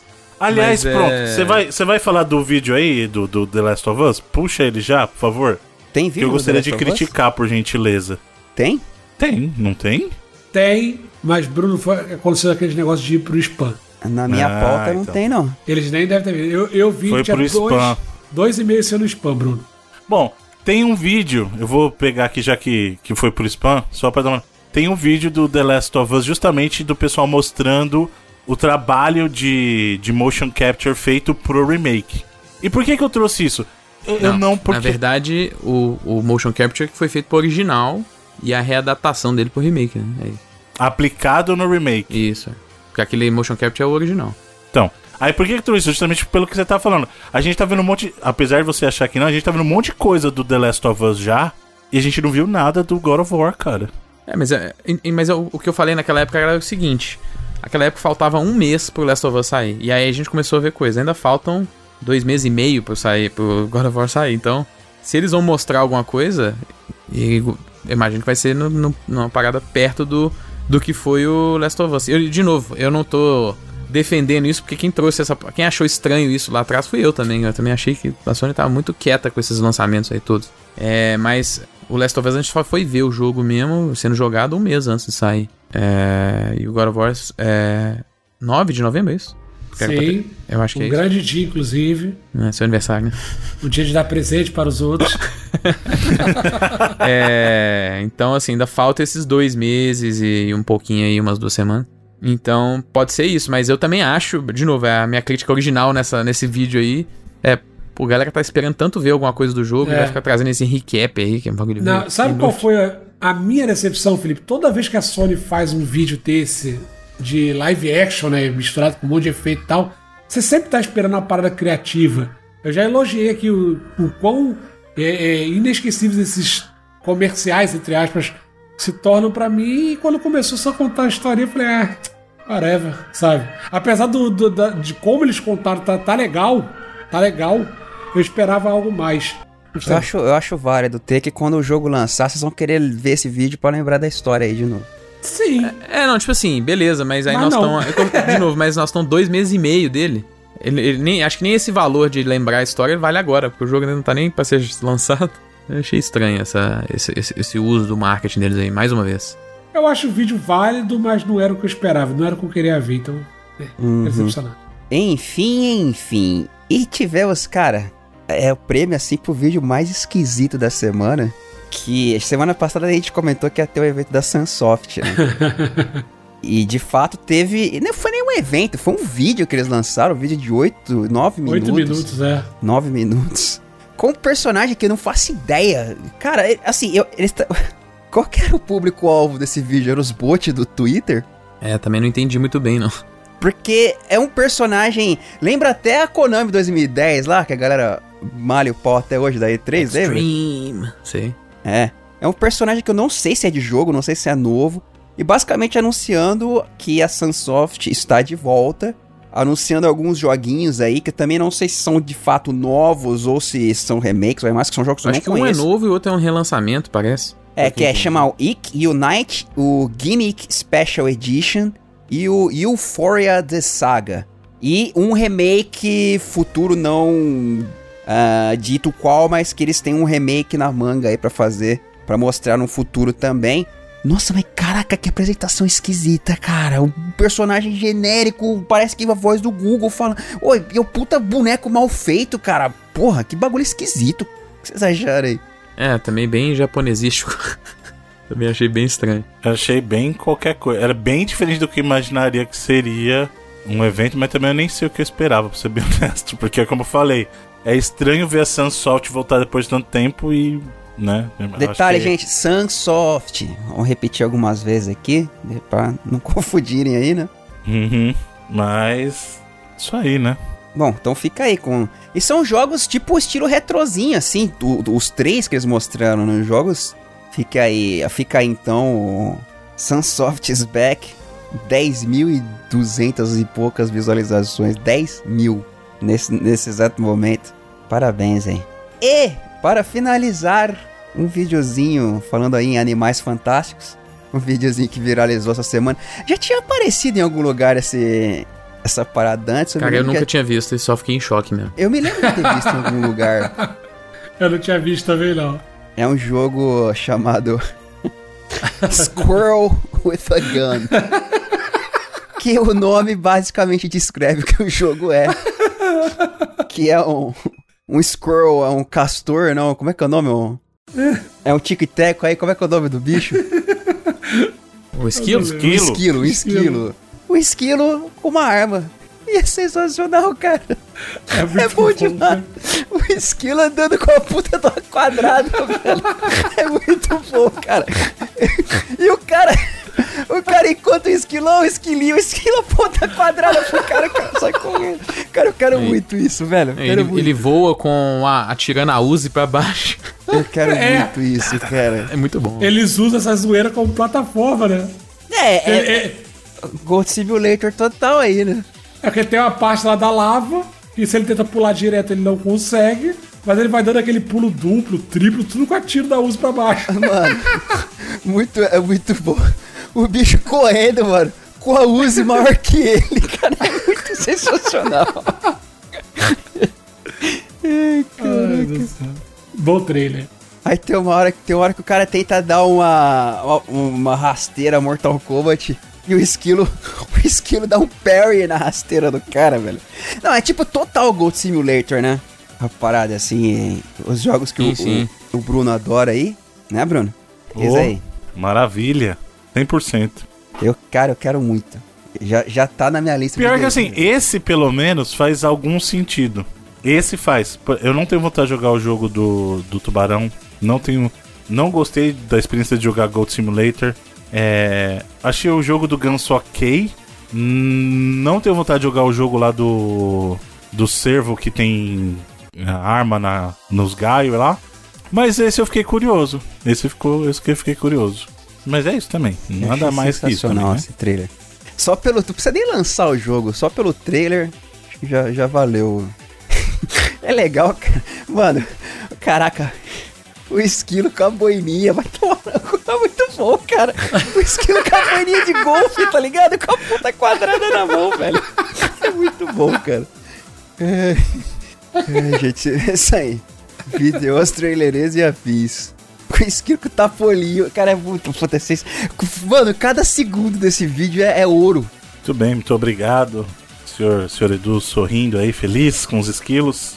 Um grande fã de esquilos, dá pra perceber. Vamos então Não, sou para um grande fã desse, desse vídeo. Do esquilo com a quadrada e com a Uzi. E, e, e, e bonecos em ragdoll rolando pela tela. Sensacional. Então vamos para os lançamentos da semana com o nosso querido Felipe Mesquita. Então vamos lá dessa, dessa semana um pouquinho mais dinâmico, porque tem mais coisas. Começando pelo Madden NFL 23, jogo anual de futebol americano, que esse ano conta com o próprio John Madden na sua capa, né? É, edição histórica aí do, do também histórico John Madden. Faleceu alguns anos atrás aí, né? Saindo para PC. Meses. Alguns meses atrás, exatamente saindo para PC, PS4, PS5, Xbox One e Xbox Series X também. E Series S, né? Xbox Series no geral. É, continuando nos multiplataformas, a gente teve o lançamento de um é, Battle Royale, que também é publicado pela Epic Games, só que desenvolvido pela Iron Galaxy. É, estúdio que fez lá até o, o jogo de luta lá da, do Killer Instinct, o mais novo, né? Uhum. É, publica alguns jogos, porta muitos jogos. E é um jogo que a gente viu recentemente, eu, eu acho que foi no, no evento do Jeff Keighley, talvez, lá no Summer Game Fest, que é um Battle Royale, só que não é de tiro, como é, por exemplo, o, o Fortnite é de porrada, né? É um brawler. E ele tá saindo aí junto com a sua primeira temporada para PC, PS4, PS5, Xbox One e Xbox Series também. É, Posso e... só fazer uma pergunta? Claro. É, por que, que ninguém até agora fez o Battle Royale mais óbvio de todos, que é botar gelatina para lutar? Por causa da gelatina do Pão Royal? Exato. Botar o bocão. Inclusive o. Tem o um... bocão contra o todinho. Tem um, um o lateral. Tem um lateral direito brasileiro que chama Emerson Royal. Ele jogou, joga pela seleção às vezes aí, joga lá na Inglaterra, no Tottenham, um cara, assim, alto nível, né? Uhum. E o nome dele é Emerson Royal, e na camisa dele usa só Royal lá na Inglaterra. E a galera acha que Royal é, é, o sobrenome dele, mas na verdade é porque é um apelido dele de criança. Que eles falam que quando ele chorava, a família dele fala que quando ele chorava, ele abria um bocão muito grande e deu o Royal. Pó Royal, da Jantina do cara, Royal também. O cara ganhou o apelido pelo bullying da família. Exato, e aí hoje o nome, o nome profissional de futebolista do cara é Emerson Royal por causa disso. Tá lá na Inglaterra e a galera chama ele de Royal e os caramba. Você viu o vídeo desse do autógrafo do menino, Felipe? Isso eu não Você vi, viu não. esse vídeo? Então, o menino chega com a camisa pra pedir autógrafo pra ele, ele tá na BMW dele lá. Aí ele baixa o vidro, super simpático, assina a, a camisa do garoto. O problema é que tá tocando um proibidão cheio de putaria nas, nas alturas A galera da Inglaterra cara. não tem problema. Não, mas pra eles não faz diferença. É. mas, mas, isso que é engraçado no vídeo, porque tipo, o moleque não faz a menor noção do que, do que tá tocando. Eu acho, que, é eu acho que ele é mineiro, inclusive. Eu acho que ele é de Minas. Eu acho que alguém deveria, no próximo jogo que tiver, que esse cara tiver um brasileiro, alguém tem que levar uma caixinha da gelatina pra ele assinar. Ah, brother, é, porra, na, na, nossa época ia uma banda cantar Short Dick Man na Xuxa, e a molecada cantando, a criançada. É, e ressurgiu essa polêmica recentemente, que esse vídeo aí tava rodando aí nos Instagram da vida. E a galera comentando, eram vários comentários falando, gente, olha a música. Mas, é um dos clássicos, é. Mandei aí o vídeo, Felipe, do, do, dele assinando. É, vou ver. É, e seguindo aqui então, é, temos um jogo de beisebol, outro jogo de esporte. Dessa vez de beisebol saindo para PC, PS4, PS5, Xbox One, Xbox Series e Nintendo Switch, que é o Little League World Series of Baseball 2022. Antigamente esses jogos aí, vamos dizer, alternativos de beisebol faziam é, algum sucesso nas outras, em outras plataformas fora PlayStation, porque não tinha jogo de beisebol nas outras, né? Acho que agora com o MLB dominando aí, tá disponível em todos, inclusive o MLB deixou é, é um dos jogos mais vendidos do ano nos Estados Unidos ainda. Então é uma um sucesso que deu bom pra, pra Sony nesse sentido aí, né? De estar tá em mais plataformas. Se não me engano, ele é o quinto jogo mais vendido do ano ainda nos Estados Unidos. É mesmo com outros lançamentos, outros jogos grandes saindo aí depois. É, mas tá saindo aí o Little League World Series of Baseball para todas essas plataformas aí. É, passando aqui para PC, PS5, Xbox Series e o Switch. É, achei curioso, porque não tem PS4 e Xbox One, mas tem Switch como lançamento. Hum. que é o Timeja, jogo de RPG, que é publicado pela Team 17, é, estúdio histórico lá do, do, do, do, Reino Unido, que publica Worms, né, mas publica vários outros jogos há muito tempo. E esse é um RPG de ação, com um pouquinho daquela influência de Souls aí, que não, não pode faltar em nenhum jogo de, de RPG de ação, parece que hoje em dia. E pelo que eu vi, muita gente gostou até, é um jogo é, daqueles orçamentos menores, mas com ambições maiores, aí o visual dele é bem bacana e tal. Então tá aí o Taimija saindo pra PC, PS5, Xbox Series e Switch. É, Felipe, só você me lembrou, o Alone in the Dark lá só geração atual, né? Não tem Exatamente. anúncio pra... E é, é só... engraçado que é feito na Real Engine 4, mas só geração atual. É, mas é... Não sei, parece que a galera acha que até, até movendo plataformas, até às vezes pra, sei lá, ter um destaque, assim. Até porque os, os, os estoques têm melhorado aí recentemente. É, até puxando o NPD de novo aqui em julho, o Play 5 manteve lá o posto de é, jogo que, videogame que mais gerou receita com a venda, né? E tanto o PlayStation 5 quanto o Xbox Series cresceram em mais de 10% é, as vendas em relação é, ao ano passado. Então, os estoques para a segunda metade do ano estão melhores aí. É, então, algumas, alguns estúdios aí que provavelmente não vão lançar o jogo agora ou até, às vezes até nem ano que vem, né?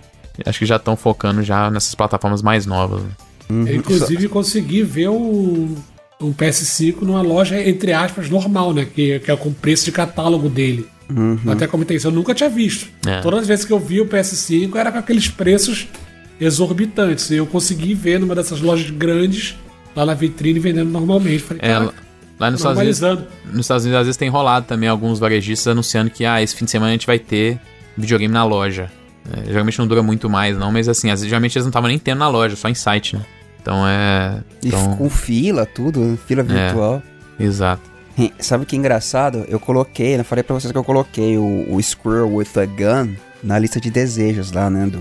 Da Steam, E aparece assim: este jogo é relevante para você, similar a jogos que você jogou.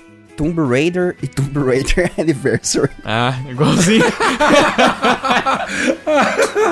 tem, tem, arma, né? É, é, é semelhante.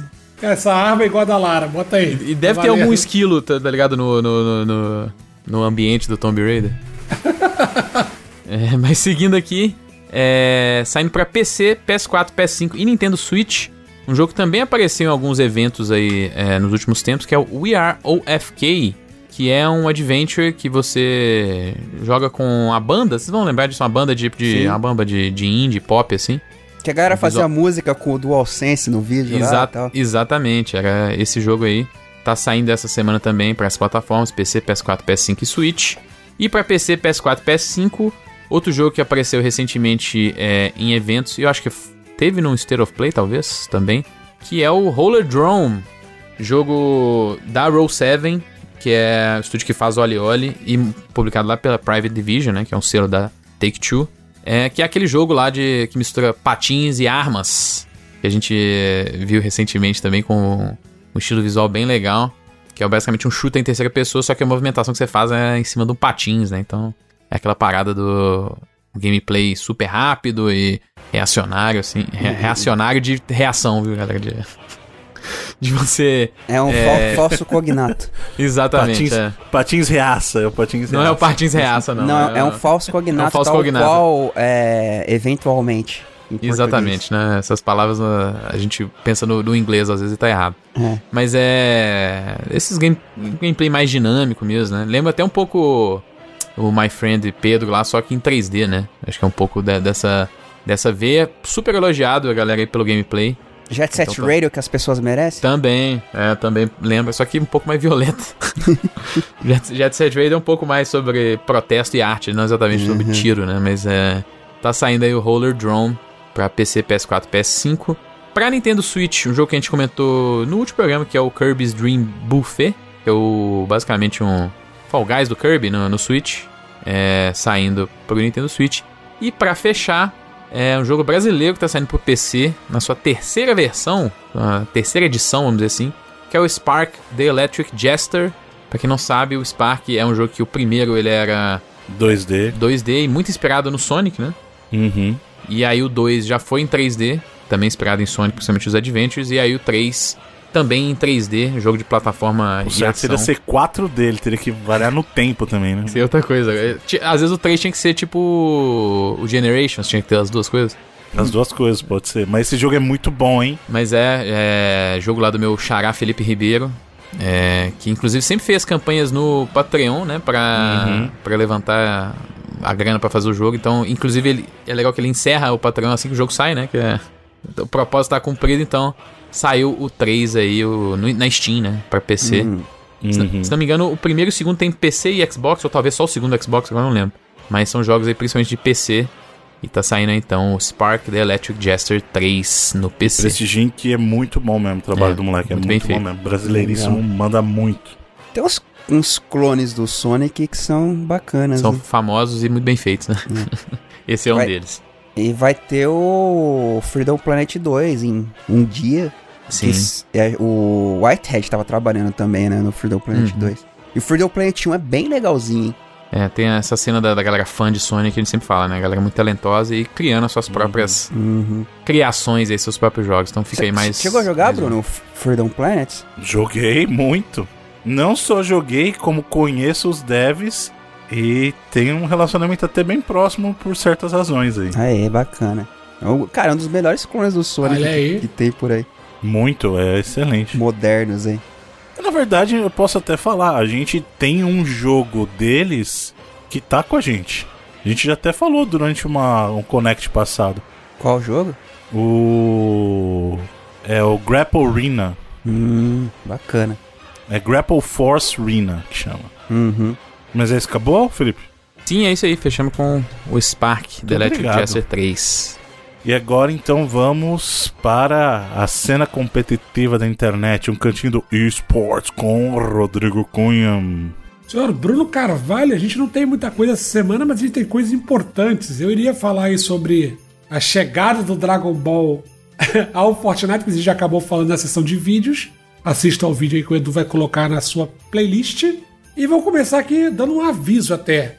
Porque a Riot divulgou que ela vai deletar dos seus jogos as contas que estão inativas há muito tempo. Então, se você aí é jogador de LoL, Valorant, tem um tempo que você não entra nas suas contas, é bom você dar ativada lá, tá? Porque ela ainda não deu detalhes, ela não deu uma data, por exemplo, então a gente ainda não sabe se isso vai ser feito de forma progressiva, né? Conforme as contas forem ficando velhas, ela vai é, começar a deletar, ou se isso vai ser feito de uma vez, a gente ainda não tem detalhes.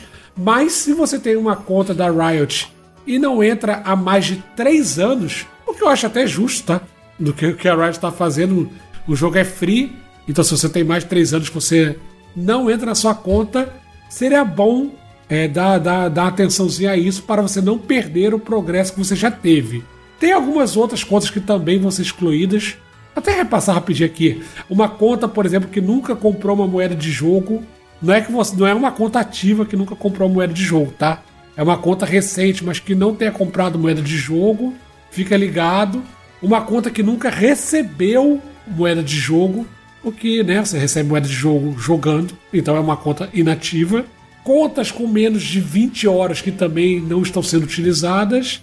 E contas que não têm titularidade de jogo raras de edições limitadas. Então, se você não quer perder uma edição limitada que você deixa aí por coleção, o Bruno muitas vezes já falou sobre isso aqui. Você, essa, nessa, nesse mundo digital, você não é dono de nada.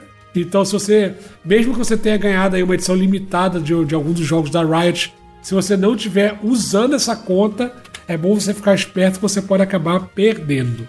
Então fica aí o aviso. Inclusive, eu tentei entrar na minha conta do LoL, que há muitos anos atrás eu cheguei a jogar com o Jurandir, um LoLzinho, e a minha conta já não existe mais.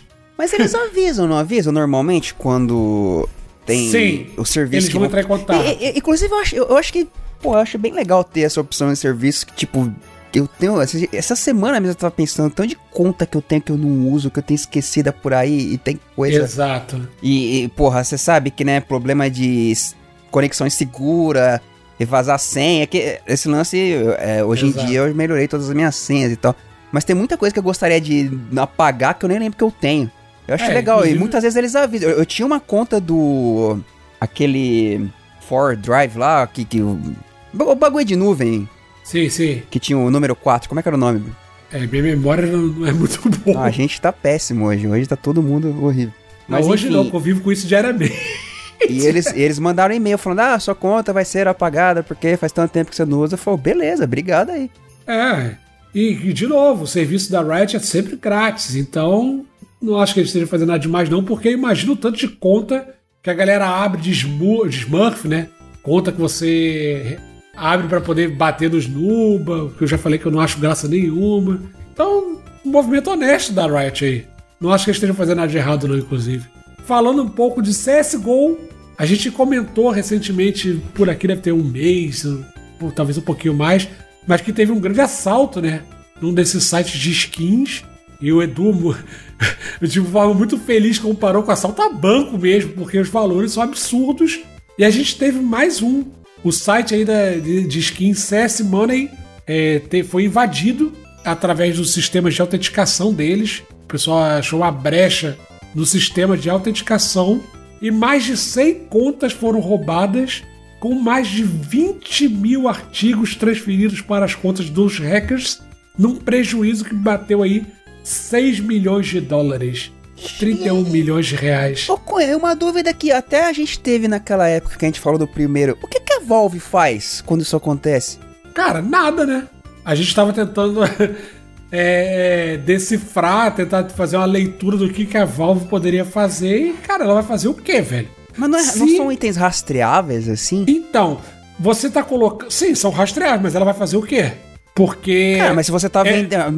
Tipo, a mesma coisa que a gente faz no mundo real. O dinheiro marcado, quando o cara usa dinheiro roubado, você rastreia, sei lá. Sim, mas, por exemplo, um golpe no Mercado Livre. O Mercado Livre tem os negócios dele lá, né? De, de, de dar refund e tal. O que a Valve poderia fazer é dar refund, mas ela vai dar refund de 6 milhões? Mas se o cara tá comprando uma skin roubada, ele não sabe que. Mas por fora. É por fora, Edu. Os o que... tão... Mas o cara vai ter que usar isso dentro do CS, pois. Certo, mas a transação é feita fora do site. Fora hum. da Valve. É, recuperar é a grana não tem como, então, né? Exato, exato, entendeu? No máximo, é... o cara pode proibir o cara de usar a skin roubada. Poderia, ela poderia banir é. skin roubada, sim. Mas como é uma transação feita por fora, e eu duvido muito que a Valve ganhe alguma coisa Não, não, é, isso não tem nada a ver. Inclusive, Exato, é, é uma das discussões, das discussões sérias com relação a esse lance do da, da comercialização. Você lembra que teve aquela época dos sites que derrubaram uma porrada de isso. sites que fazia isso e tal? Parecia uma máfia mesmo da parada. Não, mas é máfia. Dá pra falar que é máfia. Então, se você tem aí artigos. Eu conheço algumas pessoas que tem, tem coisa. Não nesse nível, né? De milhões, mas que vale uns mil dólares aí. Eu conheço gente que tem. Isso, CS, fica ligado aí, cuidado com as skins. Porque quando, quando você bota nesse site, você tem que autenticar, né? Você autentica uh, a sua conta da Valve nesses sites. Isso é perigoso. Então cuidado aí. Falando de CSGO, a gente vai ter um Major aqui no Rio de Janeiro. A gente já tem duas equipes é, brasileiras confirmadas, que no caso é a PEN e a MBR. E na última vaga, a Zero Zero Nation conseguiu aí confirmar sua participação, que é uma equipe que tem dois players lendários, que no caso é o Taco e o Coldzera, então a gente está confirmando os brasileiros aí no, no Major que vai ter aqui no Rio de Janeiro. Eu estava até procurando sobre a Imperial, né? Que a Imperial a gente fala várias vezes deles aqui, que é a famosa Last Dance, mas eu acho que eles estão disputando a qualificatória pelos Estados Unidos, eles não estão é, fazendo pela América do Sul. Mas fica aí a confirmação, então Zero Zero Nations, PEN e MIBR já estão confirmados aqui no Major do Rio de Janeiro. E para fechar, Mundial de Rocket League. A gente teve o fechamento aí, acabou o Campeonato Mundial de Rocket League. A BDS, uma, uma equipe europeia, bateu a G2, que é uma equipe norte-americana, por 4 a 1 na final e levou para casa 600 mil dólares. Eu fiquei até surpreso com essa premiação, porque mostra que o jogo tá aquecido, né? Boa, As premiações são reflexo do, do que o jogo tá na comunidade. Dá pra fazer uma festa maneira aí. É, meu amigo, e 600 mil dólares é uma premiação honesta aí. Então Rocket League tá bem vivo. É, a final foi goleada, né? 4x1. E uma outra curiosidade é que a gente teve Brasil no top 4. Você não tem disputa de terceiro lugar, né? Então os brasileiros da Fúria foram eliminados na semifinal pela campeã, pela BDS, e sempre que isso acontece, eu sempre uso aquela desculpa, pelo menos a gente perdeu pro campeão. É que é uma, é, é uma desculpa válida. Mas aí, o Felipe desistiu do, da, da carreira aí, podia estar aí ganhando 600 mil hoje em dia. Aí, Felipe.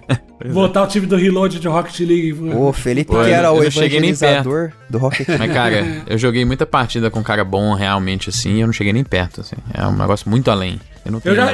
É, eu não tenho a assisti uma- sinapses mais pra fazer o que os caras faziam, não. Eu assisti umas partidas competitivas também por curiosidade e é outro esporte, dá pra dizer assim, é outra parada. É Total. tipo você comparar pelada mesmo com um jogo profissional de futebol. Tu pode pegar um dos piores jogadores profissionais de futebol e botar o cara na pelada, o cara vai destruir todo mundo na pelada, velho, porque é uma outra é uma outra pegada o, o tipo de jogo. Mas fica aí o registro, Brasil no top 4 saiu na semifinal e com um registro curioso também, porque é, nas quartas de final, onde a Fúria jogou com a, a Moist, acho que é assim que fala, né? Moast, não sei, não sei pronunciar isso, mas ela bateu o recorde de audiência do jogo. Moist? Moist, é. Moist é, a- é a música da banda do Felipe aí. É molhado, pô. Olha aí. e bateu o recorde de audiência do jogo com 368 mil espectadores simultâneos. Não é que foi top, não. Assim, somado, não. Foi é, simultâneos de 368 mil. Então, recorde aí também para o Brasil. Com a Fúria, o jogo disputado, 4x3. É, é o tipo de jogo que dá, dá audiência mesmo, né? Fica todo mundo nervoso até o final. E é isso, senhor Bruno Carvalho. Fechamos com o registro de A Fúria fazendo história aí no Rocket League, a sessão de esportes dessa semana. Muito obrigado, querido Rodrigo Cunha. E obrigado a todos, queridos e queridas amigos e amigas gamers que nos acompanham até este momento. Lembrando que o Reloading é apenas parte de tudo que você encontra no site, que é reloading.com.br. Lá você tem a arte audística do nosso querido Edu Alrain, tem o conteúdo do Open Critiqueiro Resenheiro e amigo pessoal de Jason Stryer, Felipe Mesquita, e, claro, as listas infinitas do nosso redator, compositor senhor Rodrigo Cunha. E caso você queira e possa colaborar conosco, toda ajuda é muito bem-vinda. Você pode dar uma olhadinha nos nossos projetos lá no Padrim, padrim.com.br barra Reloading.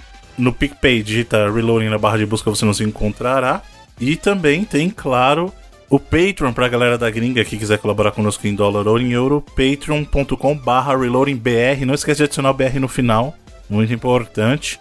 Lembrando que a galera que participa do sistema de patronagem tem acesso aos grupos para poder bater papo, tem acesso à votação de locadora, tá chegando, tá chegando.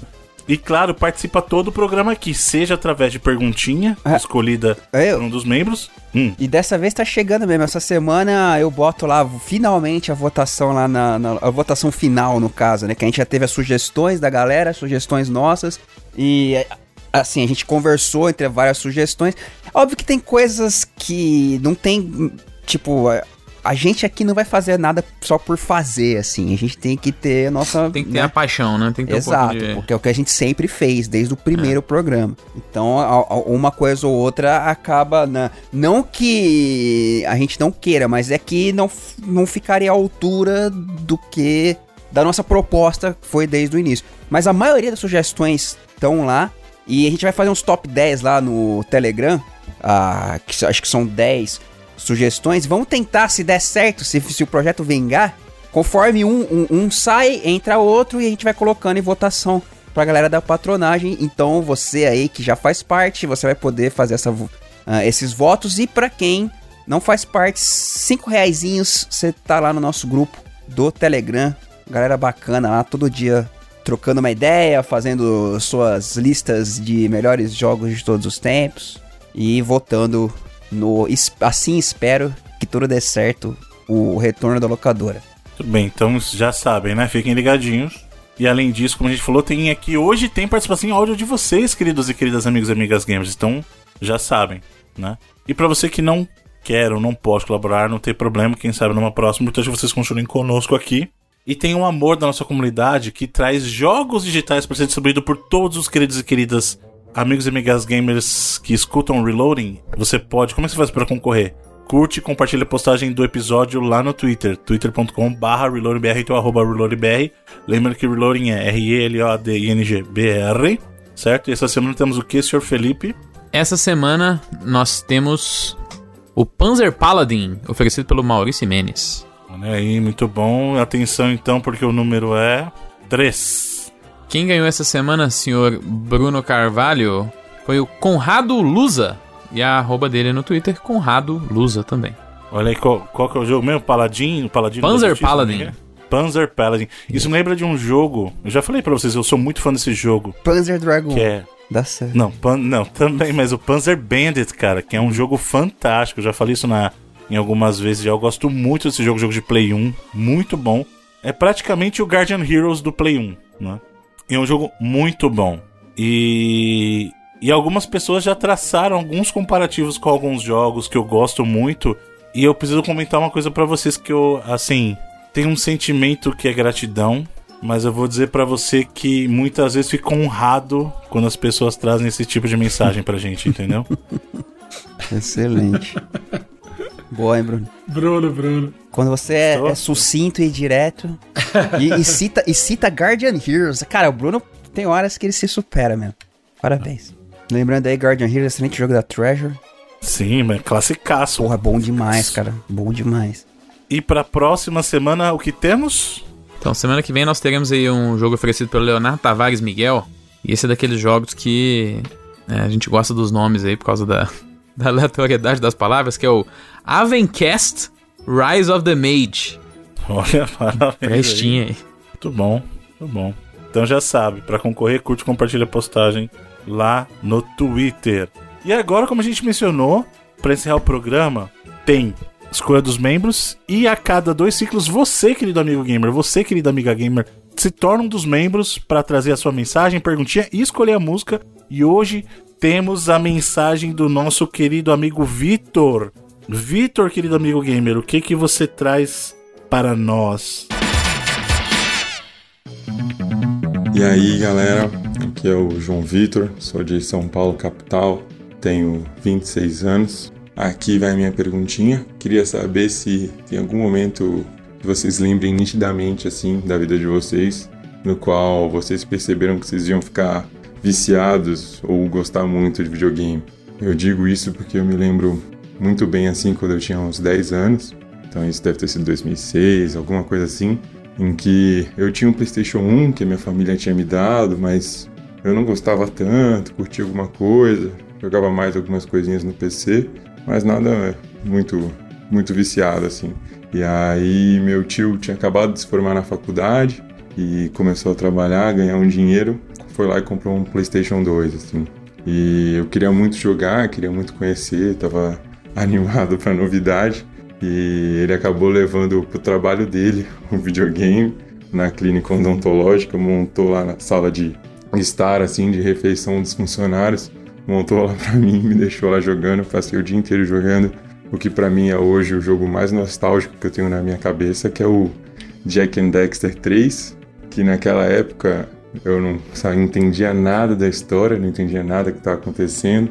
Até hoje não peguei para jogar de novo, tô preferindo deixar na nostalgia e, e gosto demais, muito, para mim é o momento mais nostálgico de videogames assim, esse dia eu lembro que depois daí fiquei pedindo meus pais videogame novo e, e daí foi só continuando nessa nessa estrada. Minha relação com reloading é bem recente, aí sou um ouvinte meio novo, menos de seis meses, mas logo que eu comecei a escutar vocês, sabia que eu tinha que fazer parte da patronagem, porque o conteúdo de vocês é, é muito bom, a forma como vocês transmitem as notícias é, é ímpar, assim, gosto muito do trabalho de vocês, gosto muito da opinião de vocês, de escutar esse papo. É, conheci o Reloading na sorte, pela internet, procurando um, um podcast que me ajudasse a acompanhar as notícias aí dos mundo do, dos videogames. Agora na musiquinha eu vou pedir uma música de um jogo que foi o primeiro jogo que eu platinei. Na verdade eu acho que a palavra certa seria que eu milei, porque eu jogava no Xbox na época. É uma música do Assassin's Creed 2 que fez eu voltar a estudar piano, que é a Ezio's Family no Assassin's Creed 2. Obrigado, gente, pela oportunidade. Que vocês continuem esse trabalho incrível aí. Bom, em primeiro lugar, muito obrigado ao querido amigo João Vitor, amigo gamer João Vitor. Valeu né? mesmo. Muito obrigado pelo carinho e é um vídeo recente, você viu? A maneira como ele descobriu o cast, legal, né? Tipo, não veio de outras referências nossas, acabou descobrindo na internet mesmo. Muito bom. E é da, da, da turma da geração Felipe aí também, né? Pois é, você viu uma galera Total. mais.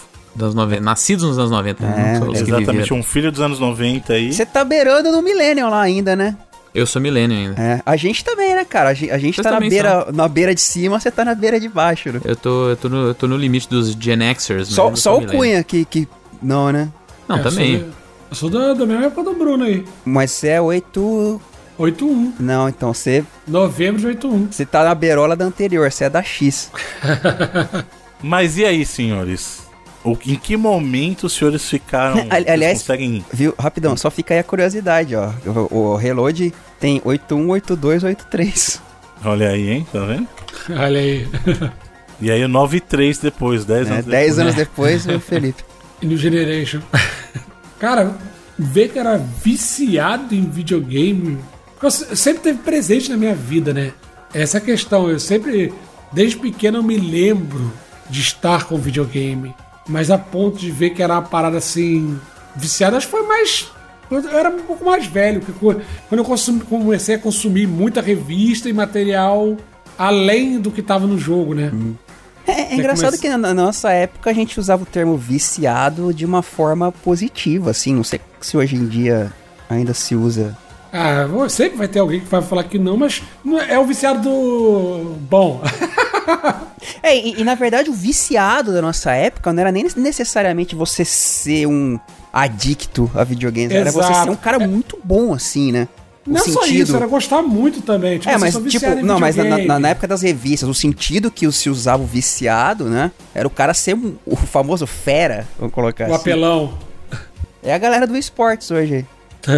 É, cara, eu, eu, eu, eu considero essa virada, mas quando eu comecei a consumir muita revista, é, participar de discussão na internet, que era quando eu, eu me importava com isso, né? Quando eu era mais novo, acho que eu só queria jogar. Não tava nem aí pra essas coisas.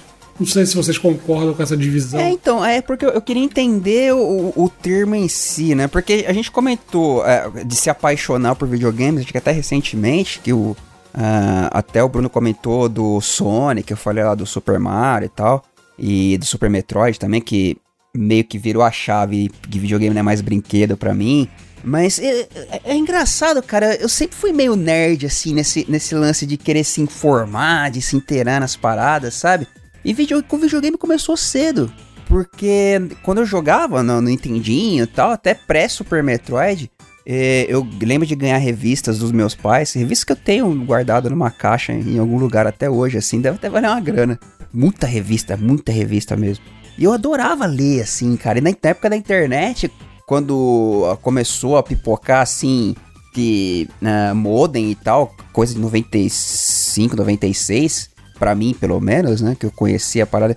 As primeiras coisas que eu ia atrás era site de videogame, de... de, de- nem era site, né? Era eram uns puta dos É. endereços esquisitos que os caras usavam. É, normalmente era um, sa- um- um lugar. E não, não tinha nem HPG na época. Era um lugar que hospedava alguma coisa que a barra final era o site, assim, da revista ou do. ah, do da, da empresa e tal. Não sei que fosse empresa grande, tipo a Nintendo, a Sega, que tinha assim. E ainda assim, você lembra? Você lembra, Bruno, que eram os nomes esquisitos de, de, de site na época? Eu lembro dessa, dessa época aí. Né? E. Inclusive, eu... tive um site de detonado, Edu. Eu É, adorava escrever detonado. Sim, a gente que era o detonet.cjb.net. Uhum. Era loucura. E, inclusive, quando eu conheci o pessoal da Gamers, eu descobri que eles tinham meu site lá como referência, velho. Quem Uhum. contou isso, inclusive, é nosso ouvinte aí, nosso Gil, querido Gil. Grande Gil. Abração. Ele falou que conhecia o site. Falei, que isso, Gil? Pô, vocês eram minha referência, vocês conheciam o meu site, cara? Que bizarra é essa? Que, que loucura, velho. É, eu colocaria. Se, se- é, hum, porque videogame é um negócio que, cara, quando, era, quando eu era criança, assim, porra, minha vida era videogame. De minha vida girava em torno de, a ponto de ser humilhado por professores na escola por causa de videogame. Que horror, É, cara. Tipo, o professor fazia bullying com o aluno também, brother. O que é isso? Eu lembro de levar umas revistas de videogame pro colégio, uma ou outra. Mas é, é, essa parte. Porque são duas coisas diferentes, né? Você gostar de videogame, isso teve comigo a vida toda. Mas a, o momento que eu comecei a me considerar viciado foi um pouco mais velho. Porque eu ia atrás das coisas, né? Não, mas você não tem noção, cara. Eu era monotemático, assim. Eu só só sabia falar de videogame, só. Eu devia ser um chato da porra, assim, né? Eu devia ter, ter razão de. Até Então, hoje eu sou um sabe chato. o que é curioso? Quando ele fez essa pergunta, eu comecei a, a voltar e tentar lembrar. E, cara, eu acho assim, eu gosto de videogame, eu gosto muito. Mas eu não sei se chegou a virar um ponto de vício, porque eu, eu tentando lembrar, eu não deixava de fazer nada por causa de videogame. E como eu comecei a trabalhar muito cedo, tipo, como eu falei, 14 anos eu já tava trabalhando. Então, é, eu tinha muitas outras coisas pra fazer. Eu, sempre, eu nunca fui mal na escola, tipo, eu sempre fui muito bem na escola. Eu não deixava de estudar pra jogar videogame, por exemplo. É, eu não deixava de brincar na Exato. rua pra jogar videogame. Eu não deixava de sair, eu gostava de sair. Eu saía pra caramba, tipo, pra jogar videogame. Eu nunca deixei de fazer isso. Exato. Sabe? Então, assim, eu gostava muito de videogame. E eu gosto até hoje de jogar. Só que nunca foi uma coisa que falou assim, putz, isso aqui, eu vou deixar de fazer isso pra jogar videogame. Sabe? Tipo. hum, Mais velha, mais velha eu já fiz. Até por isso que eu, que eu acho que eu considero que foi quando eu tava mais é, é, perto de sair do colégio e tal, que eu comecei a me considerar mais viciado. É, então, assim, é o que eu falei. Eu, eu, e nenhum dos de viciado também falou assim, putz, eu era muito bom em, em tal jogo. Não. Eu gosto de jogar, acho que eu jogo alguns jogos melhor do que eu jogo outros, mas também nunca era o cara, o melhor cara disso ou o melhor cara daquilo, e nem também deixava de fazer outras coisas por causa disso. Então eu, eu não sei se eu consigo eu mesmo me declarar viciado. Ou talvez eu não esteja enxergando, mas pelo menos de onde eu, de onde eu vejo, eu não consigo enxergar esse tipo de, de peso pra mim. Mas eu gosto muito de jogar videogame, como eu gosto até hoje, só que eu talvez não jogue mais tanto, entendeu? Tipo, eu ainda tenho meus videogames, ainda tenho meus jogos, eu jogo quando eu sinto vontade, mas eu não fico passando horas jogando mais, sabe? Eu deixar, putz, não, não vamos sair não, vamos ficar aqui, eu vou ficar jogando videogame. Nunca fiz isso e não faço, então. Não, acho que não sei, nessa época cara. de criança, vixi, o tempo todo. Não, porque eu tinha muita atividade. Não, eu né, também cara? tinha, é Bruno, problema. mas deixa essa atividade quieta lá. É engraçado, eu acho que eu- essa época eu fiquei viciado. Era uma. Foi. Porque eu jogava muito mesmo, assim. Foi entre. Não era nem quando eu era criança e nem quando eu era adolescente. Aquele meio ali que. Você não é exatamente criança mais, mas você também não tá saindo de casa no fim de semana, igual, sei lá, comecei a sair quando. É, é, é aquela época 14, que você não é. 15. Que, tipo, você, você é meio criança, mas que você não gosta de ser chamado de criança, né? Exato, é. E às vezes, tipo assim, quando às vezes não tinha nada pra fazer num sábado e no domingo, é. Putz, é. Eu juntava com os amigos assim e a gente ficava, às vezes dormia na casa de uma pessoa e ficava sábado inteiro jogando videogame, sabe? Tinha, sei lá, 11 anos, assim, mais ou menos, eu acho. Acho que foi essa época que eu ficava viciado um pouco. Quando eu era mais novo, é.